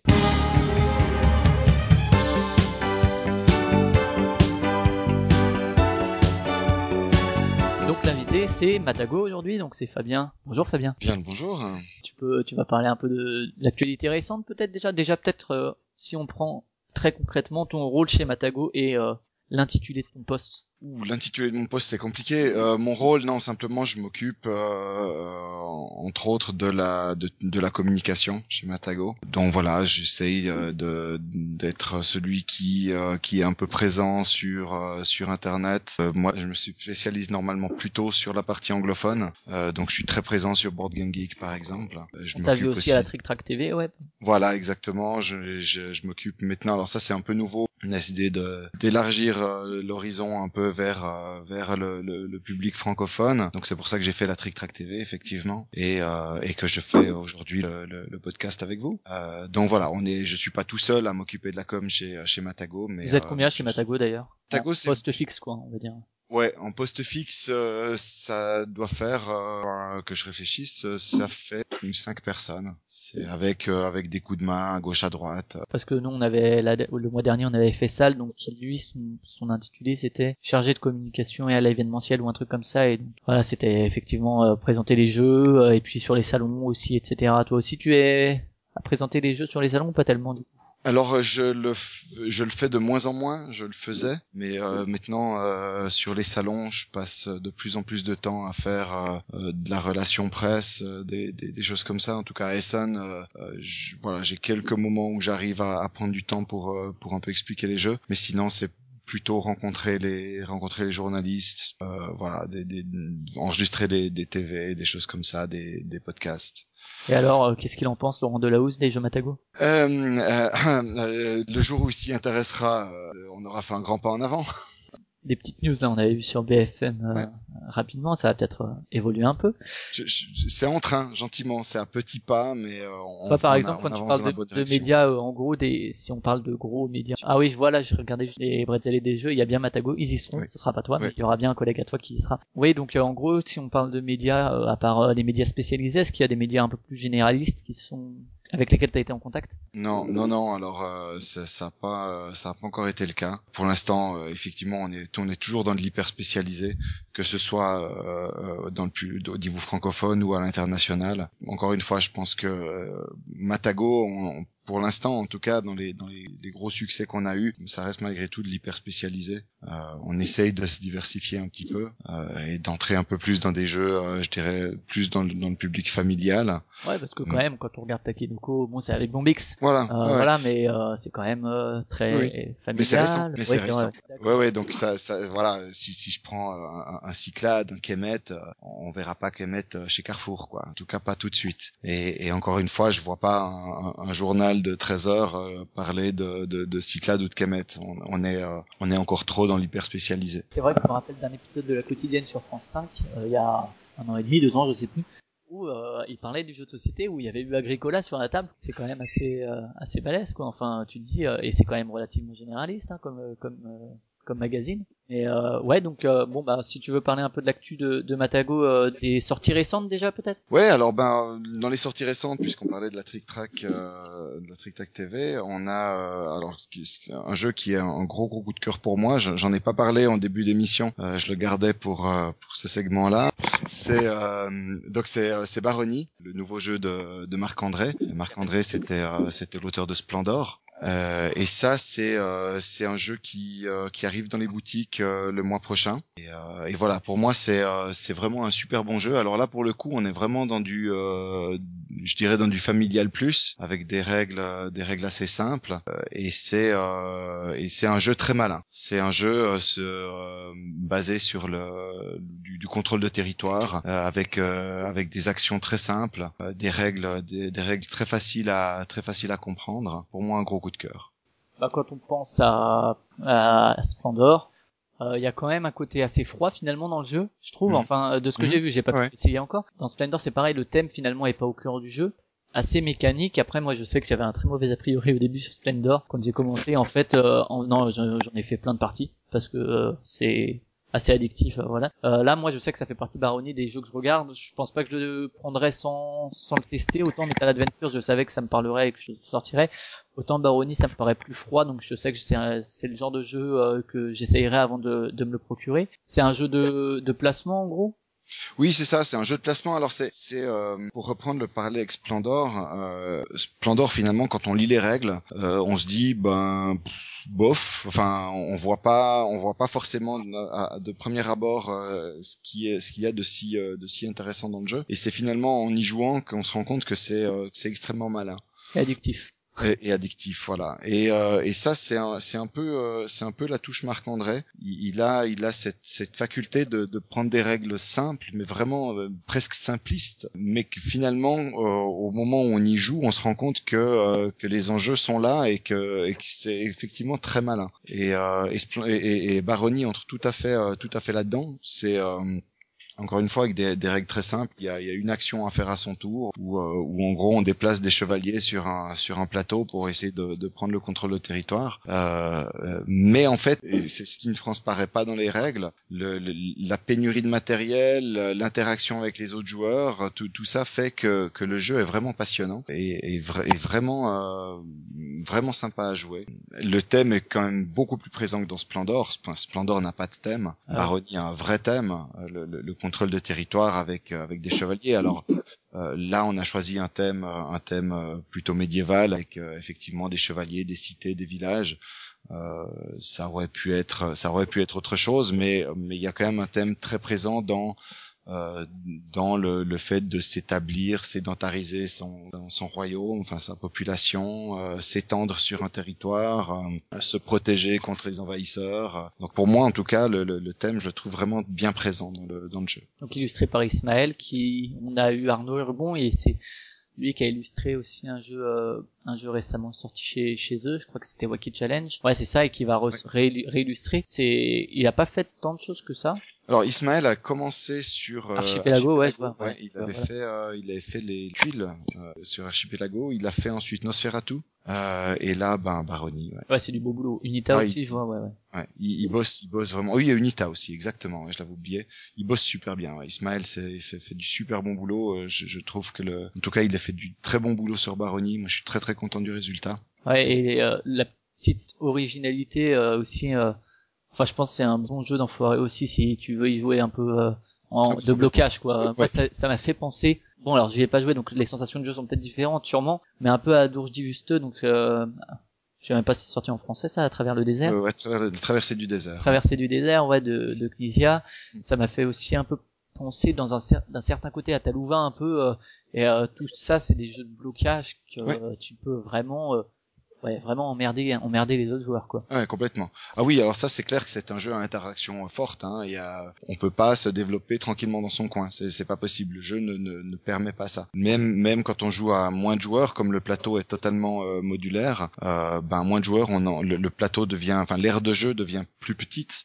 Donc en fait, le, le, le jeu s'adapte au nombre de joueurs de manière à ce que l'interaction soit forcément présente. Euh, c'est un peu comme euh, dans Kemet, euh, qui est, enfin, ça a rien à voir, je pense, au niveau mécanique, mais voilà, au niveau euh, obligé en fait d'aller au conflit si tu veux vaincre. Mhm.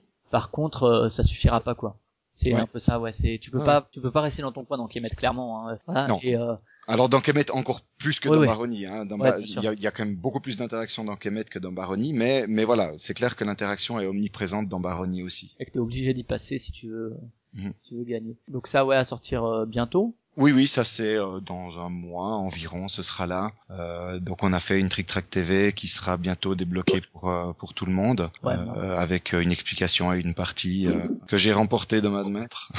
Mais il faut pas le dire, il faut Non, pas le dire, j'ai spoilé. Euh, dans les autres nouveautés, tu, bon, on a déjà parlé de Metal Adventures. Je sais pas si tu Voilà, ouais. quelque chose. Ben Metal Adventures, ouais, ben là il y a, y a effectivement la, la, la Trick Track TV qui est, qui est disponible. C'est comme on a déjà discuté, hein, il n'y a pas grand chose à ajouter. C'est c'est euh, c'est un jeu de négociation, un jeu d'alliance, un jeu de trahison. Voilà, euh, dans un dans un univers spatial où on où on cherche à, à gagner le plus de gloire.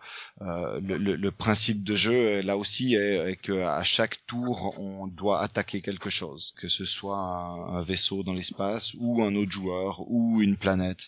Euh, mais vraiment la, la, base du jeu c'est euh, c'est l'attaque et comme on, seul on n'est souvent pas assez fort, et eh ben on va on va devoir s'allier.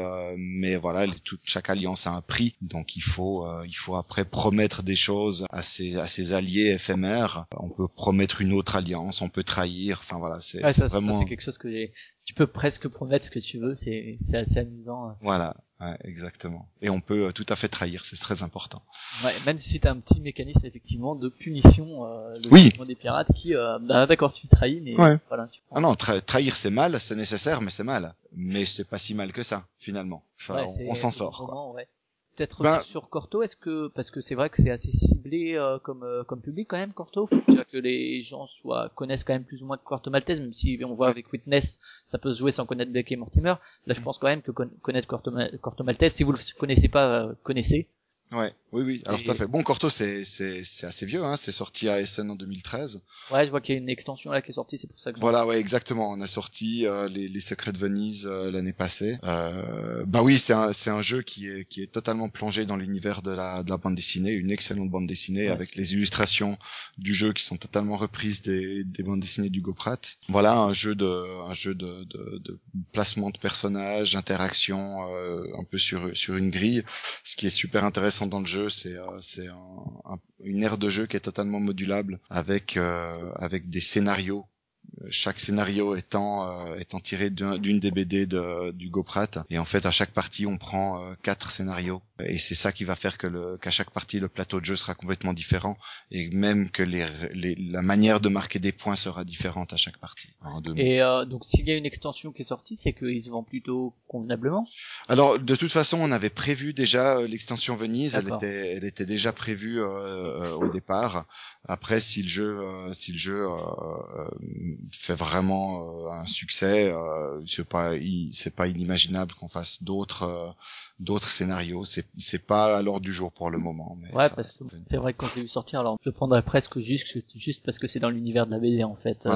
Mais c'est vrai que sorti de ce public-là, c'est vrai que, enfin à moins de vraiment apprécier la mécanique du jeu, c'est vrai que ça paraissait assez restrictif, mais ça doit être un petit un petit kiff d'éditeur un peu aussi. Oui, oui, tout à fait. Alors le, le, projet à la base venait de, venait de notre euh, notre coéditeur. Hein, c'est une c'est une coédition euh, sur ce sur ce jeu et il cherchait euh, euh il cherchait en fait à, avoir des belles figurines euh, dans le dans le jeu et c'est ça qui nous c'est c'est ça qui l'a poussé à à venir nous, nous prendre contact avec nous. Ouais, comme comme Arnaud Urban ah, Urbon pour pour Corrigan finalement. C'est voilà, exactement. Ouais. Donc Serge de Ludocom nous a nous a contacté, nous a dit bah voilà j'aimerais euh, je bosse sur un jeu corto, euh, j'aimerais mettre des, des, belles figurines dedans. Euh, vous, vous savez comment faire Est-ce que ça vous intéresse? Et puis, comme un des un des patrons de, de, de, Matago est un grand, grand, grand fan de Corto Maltese, ben, il a tout de suite, il s'est tout de suite embarqué dans le dans le projet et, et avec voilà, avec beaucoup, beaucoup d'intérêt. Au niveau des, des autres actus, du coup? Alors, dans les autres actus, peut-être euh, des, des, choses qui arrivent là tout bientôt. Euh, on va faire la version française. Euh, ouais. on va faire la version française d'Orléans, qui est un jeu qui était sorti et qui est sorti à Essen en allemand et en anglais, un jeu de, de DLP Games. Et là aussi, on a eu un gros coup de cœur pour le jeu, qui a une, qui a une mécanique de, de backbuilding absolument géniale. Ouais, pour les éditeurs qui connaîtraient pas, bon, ce sera sur le lexique ludique, mais voilà, le backbuilding, ça reprend le principe du deck building popularisé par Dominion, mais avec des ouvriers, c'est ça voilà, exactement, des ouvriers dans un sac, et puis finalement, on va à chaque tour devoir euh, piocher euh, euh, un certain nombre d'ouvriers qui sont dans notre sac, et, et on devra bah, faire avec ce qu'on a pioché finalement. Il y a toute une gestion de ce sac, essayer de le rendre le plus le plus efficace possible. C'est c'est un bon gros jeu, je dirais à l'allemande, mais qui est que, que je trouve moi en tout cas personnellement très passionnant. Ouais, moi je vais celui-là c'est sûr aussi, je vais l'essayer. Moi c'est vraiment ça m'intrigue pas mal, ouais. De... Vous le sortez en plus de manière augmentée, c'est ça, il me semble. Hein. Enfin, Alors, pas dans un premier temps, euh, contrairement à ce qui a été écrit euh, sur Trick Track. Là, il y a eu une erreur de, de, de la part de, de, de, Monsieur Fall sur, euh, sur Trick Track, qui est pas très grave. Hein. Mais effectivement, euh, dans un premier temps, on va, on va sortir vraiment le jeu tel quel, avec une petite correction. Il y a une des tuiles dans la version allemande qui était un peu trop puissante, qui, qui a été un tout petit peu ajustée. Et puis, dans un deuxième temps, on sortira probablement l'extension pour un cinquième joueur si le jeu marche bien, on, on fera cette extension là aussi. Donc ça c'est dans l'actualité un peu euh, vraiment dans les, les, semaines qui viennent, je dirais. Et puis après dans, dans un peu plus long terme, on a on a pas mal de sorties qui sont prévues euh, pour la Gen Con au mois d'août et pour Essen au mois d'octobre. Alors bon très rapidement, on aura l'extension de Takenoko euh, normalement à la Gen. Con.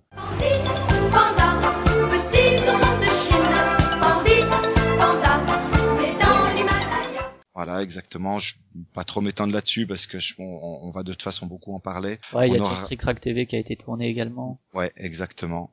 On aura, euh, on aura Raptor qui va, qui va venir, qui est un jeu à deux de, de Bruno Catala et Bruno Feduti. Euh, donc voilà, les, Bruno Catala, l'expert des jeux à deux. Et, Ouais, il nous en a un peu parlé aussi. voilà, euh, ouais, Il était là, ouais. exactement.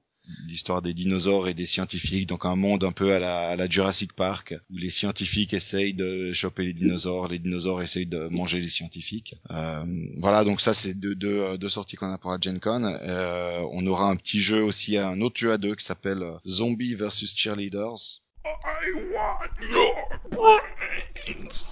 Voilà, tout un programme. Donc euh, là aussi un jeu, un jeu asymétrique de, de Tower Defense. Donc juste pour situer Tower Defense, c'est en gros euh, le fameux jeu vidéo euh, euh, Plante versus euh, Zombie. On a euh, d'un côté une des vagues de zombies qui, qui vont arriver, euh, et puis euh, d'un autre côté euh, des, des cheerleaders qui vont essayer de résister à cette à cette vague de zombies. Donc là, on aura un joueur qui joue les, cheerleaders, un joueur qui jouera les, zombies. Et, euh, et le but des, cheerleaders, c'est de survivre à la vague de zombies, et le but des zombies est de bouffer une cheerleader.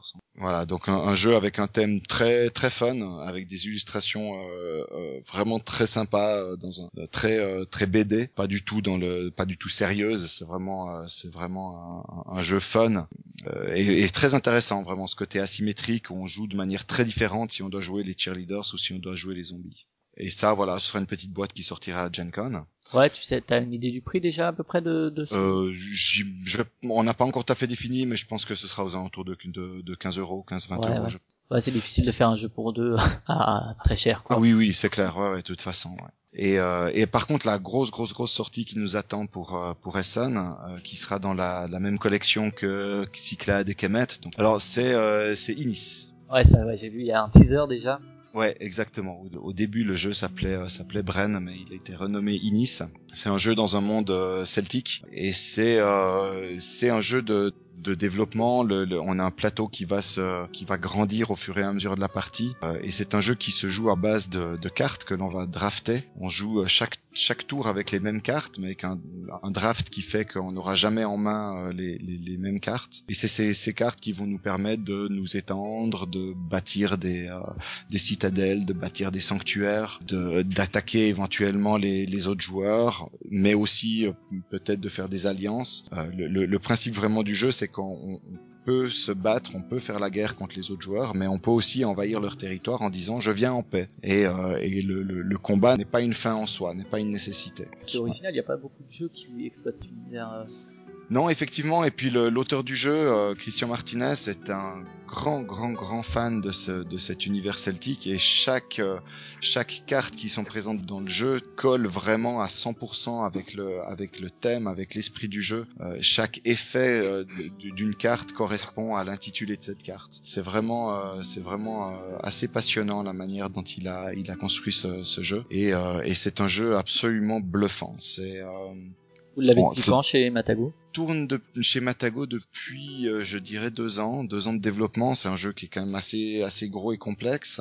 Ouais, nous on avait, euh, on parlait avec, euh, avec qui on parlait? Avec Arnaud Lebon qui parlait de Chronos parce qu'il a fait un peu son, son historique et il nous disait en, en 2006 quand il avait présenté et que Matago l'avait pris qu'il y avait aussi Conflit mythologique Égypte qui, qui était au même 2006 on sait que Kemet Mm. est sorti en 2012 donc voilà c'est le genre de jeu euh, et euh, voilà c'est Oui, il y a des jeux qui prennent du temps, surtout sur des gros jeux comme ça où, où, où il où il y a finalement des mécaniques assez compliquées. Bah, il faut les ajuster, il faut que, il faut que ça marche. Euh, c'est, c'est un jeu qui a, qui a une certaine courbe d'apprentissage. Euh, la première partie peut être extrêmement déroutante, mais c'est un jeu dont on n'a qu'une envie, c'est d'y revenir en fait. C'est, euh, tu dirais environ combien de temps la partie? Euh, ça dépend. Euh, en général, je dirais euh, une heure et demie, partie d'une heure et demie. Après, euh, avec des joueurs euh, qui ont une bonne compétition bien acharnée, ça peut euh, ça peut durer un peu plus long. Mais euh, mais en général, je dirais que voilà, on est on est à peu près dans une heure et demie, deux heures. D'accord, ouais, moi c'est vrai que je suis un grand fan de Kemet et euh, ouais, c'est un jeu que j'attends pas mal aussi. En tout cas, Ouais. euh, j'attends d'en savoir encore un peu plus, mais euh, je suis gardé un œil dessus, euh, très attentif. Alors on va évidemment commencer à, à, à poster un peu des infos là-dessus sur ce jeu. Là, j'en ai déjà dit. Euh, vous avez déjà la primeur sur certaines sur certaines informations. Euh, c'est vraiment un jeu. Euh, alors là, je parle en tant que joueur. C'est un jeu qui m'a totalement bluffé. Euh, quand j'ai j'ai découvert ce jeu, c'est unique. J'ai j'ai jamais vu un, un jeu comme ça euh, dans le dans le monde ludique.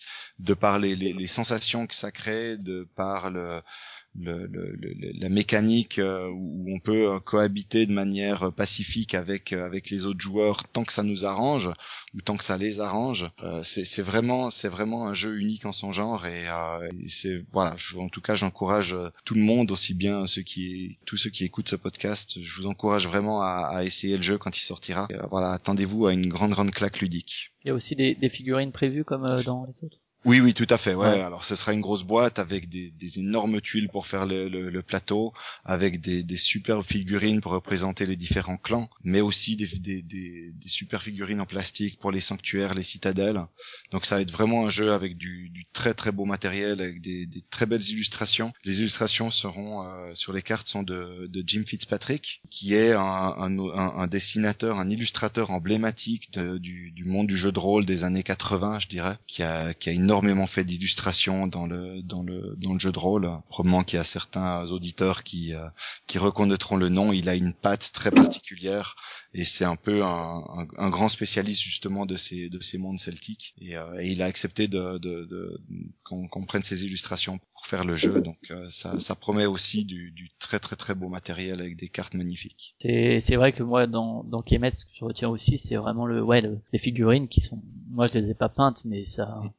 Même sans les peindre, en fait, elles sont magnifiques, quoi. Ouais, ouais je, suis, je suis entièrement d'accord.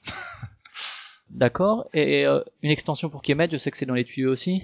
Oui, exactement. Donc on a euh, l'extension Tassetti qui va euh, qui va aussi arriver euh, dans le la deuxième moitié de l'année euh, avec euh, différents modules.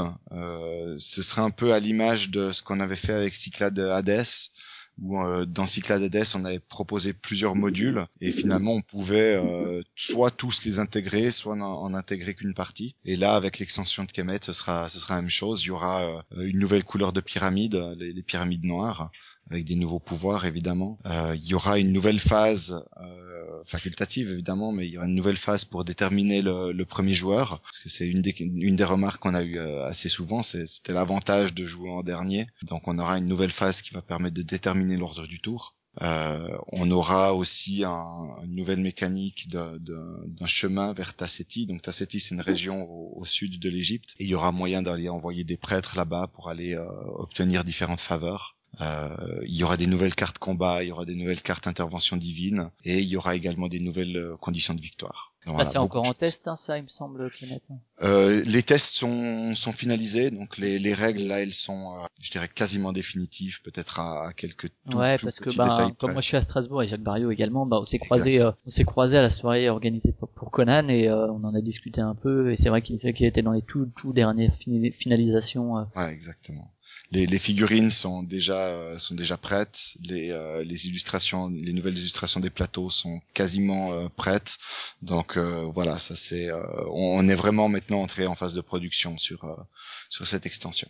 Et Inis, c'est pareil, c'est dans la production là. euh? Euh, oui, Ennis, euh, Ennis, on a encore des illustrations à, à terminer sur Ennis, euh, mais euh, mais là aussi les règles sont sont définitives Euh, et voilà, on a encore on attend encore quelques illustrations, les figurines sont prêtes, donc voilà, ça aussi ça ça, ça avance bien, on, on va de l'avant. Et tu disais pour Essen, c'est ça, Inis Oui, Ennis sera pour Essen, exactement. Euh, L'extension de Kemet sera soit pour la Gen Con, soit pour Essen. C'est pour des raisons. Inis euh, pour Essen, c'est des raisons typiquement pratiques. Il sera pas prêt avant ou c'est un choix éditorial? Euh, un, c'est- peu, c'est- un peu des deux. Euh, Parce que c'est vrai qu'il sortirait bien aussi pour la Gen Con pour le coup. Oui, oui, parce tout à fait. Jacques nous disait aussi justement que euh, que Kemet, les, les ventes euh, Amérique euh, sont vraiment bonnes quoi. énorme. Oui, oui, absolument. Euh, après, oui, c'est on a on a déjà on a déjà plusieurs choses qui vont sortir à la Gen Con et, euh, et je pense que Inis va faire un va faire un carton en Allemagne aussi parce que c'est pas un jeu d'affrontement. Ce que les Allemands n'aiment pas du tout. Euh, donc voilà, c'est aussi pour ça qu'on le, qu'on le réserve pour, euh, pour Essen. Et aussi parce que, comme je disais, on a encore des illustrations à terminer dessus. Et que si on voulait le sortir pour la Gen Con, on serait vraiment, vraiment euh, ric-rac. Donc, euh, donc voilà, on préfère, euh, on a préféré repousser ça à, Essen. Il sera dans les mêmes prix que Kemet, Cyclade Ouais, ouais, exactement. Ouais, on sera, on sera dans ces eaux-là. Le, le prix est pas encore euh, tout à fait fixé, mais ce sera, ce sera tout à fait dans ces, dans ces eaux-là. ouais. Euh, ben, pour ceux qui aiment l'univers celtique, hein, moi, je peux que conseiller aussi la lecture du cycle Roi du Monde de Jean-Philippe Jaworski, qui a sorti même pas mort en 2013 et qui va sortir là en mai 2015, donc euh, au moment où vous écoutez le podcast plus ou moins, c'est fin mai, euh, Chasse Royale, qui est le deuxième tome du cycle Roi du Monde. Si tu aimes l'univers celtique, euh, tu peux y aller. C'est vraiment, c'est celui qui a écrit Gagner la guerre entre autres. D'accord. Et euh, là, effectivement, il fait un cycle euh, dans l'univers euh, des, des Celtes. Et euh, bon, c'est pas forcément super abordable au niveau du style, mais on rentre super, on rentre vraiment dedans. Enfin ouais, moi c'était une des grosses claques ludiques que j'ai prises euh, quand je l'avais lu. euh, même pas mort, je connaissais déjà Gagner la guerre que j'avais adoré. Euh, bah peut-être que euh, c'est qui tu disais l'auteur euh, d'Inis Jim Fitzpatrick. Non, le, pas le l'illustrateur. Le... Ah, pardon, l'auteur du, du jeu, c'est euh, Christian Martinez. Ouais, c'est un francophone ou? Oui, tout à fait. Ouais, ouais, bah, ouais. peut-être que peut-être qu'il connaît aussi euh, s'il s'intéresse à Alors, l'univers. Probablement, ouais. Il faudrait que je lui pose la question, mais probablement qu'il doit connaître ça.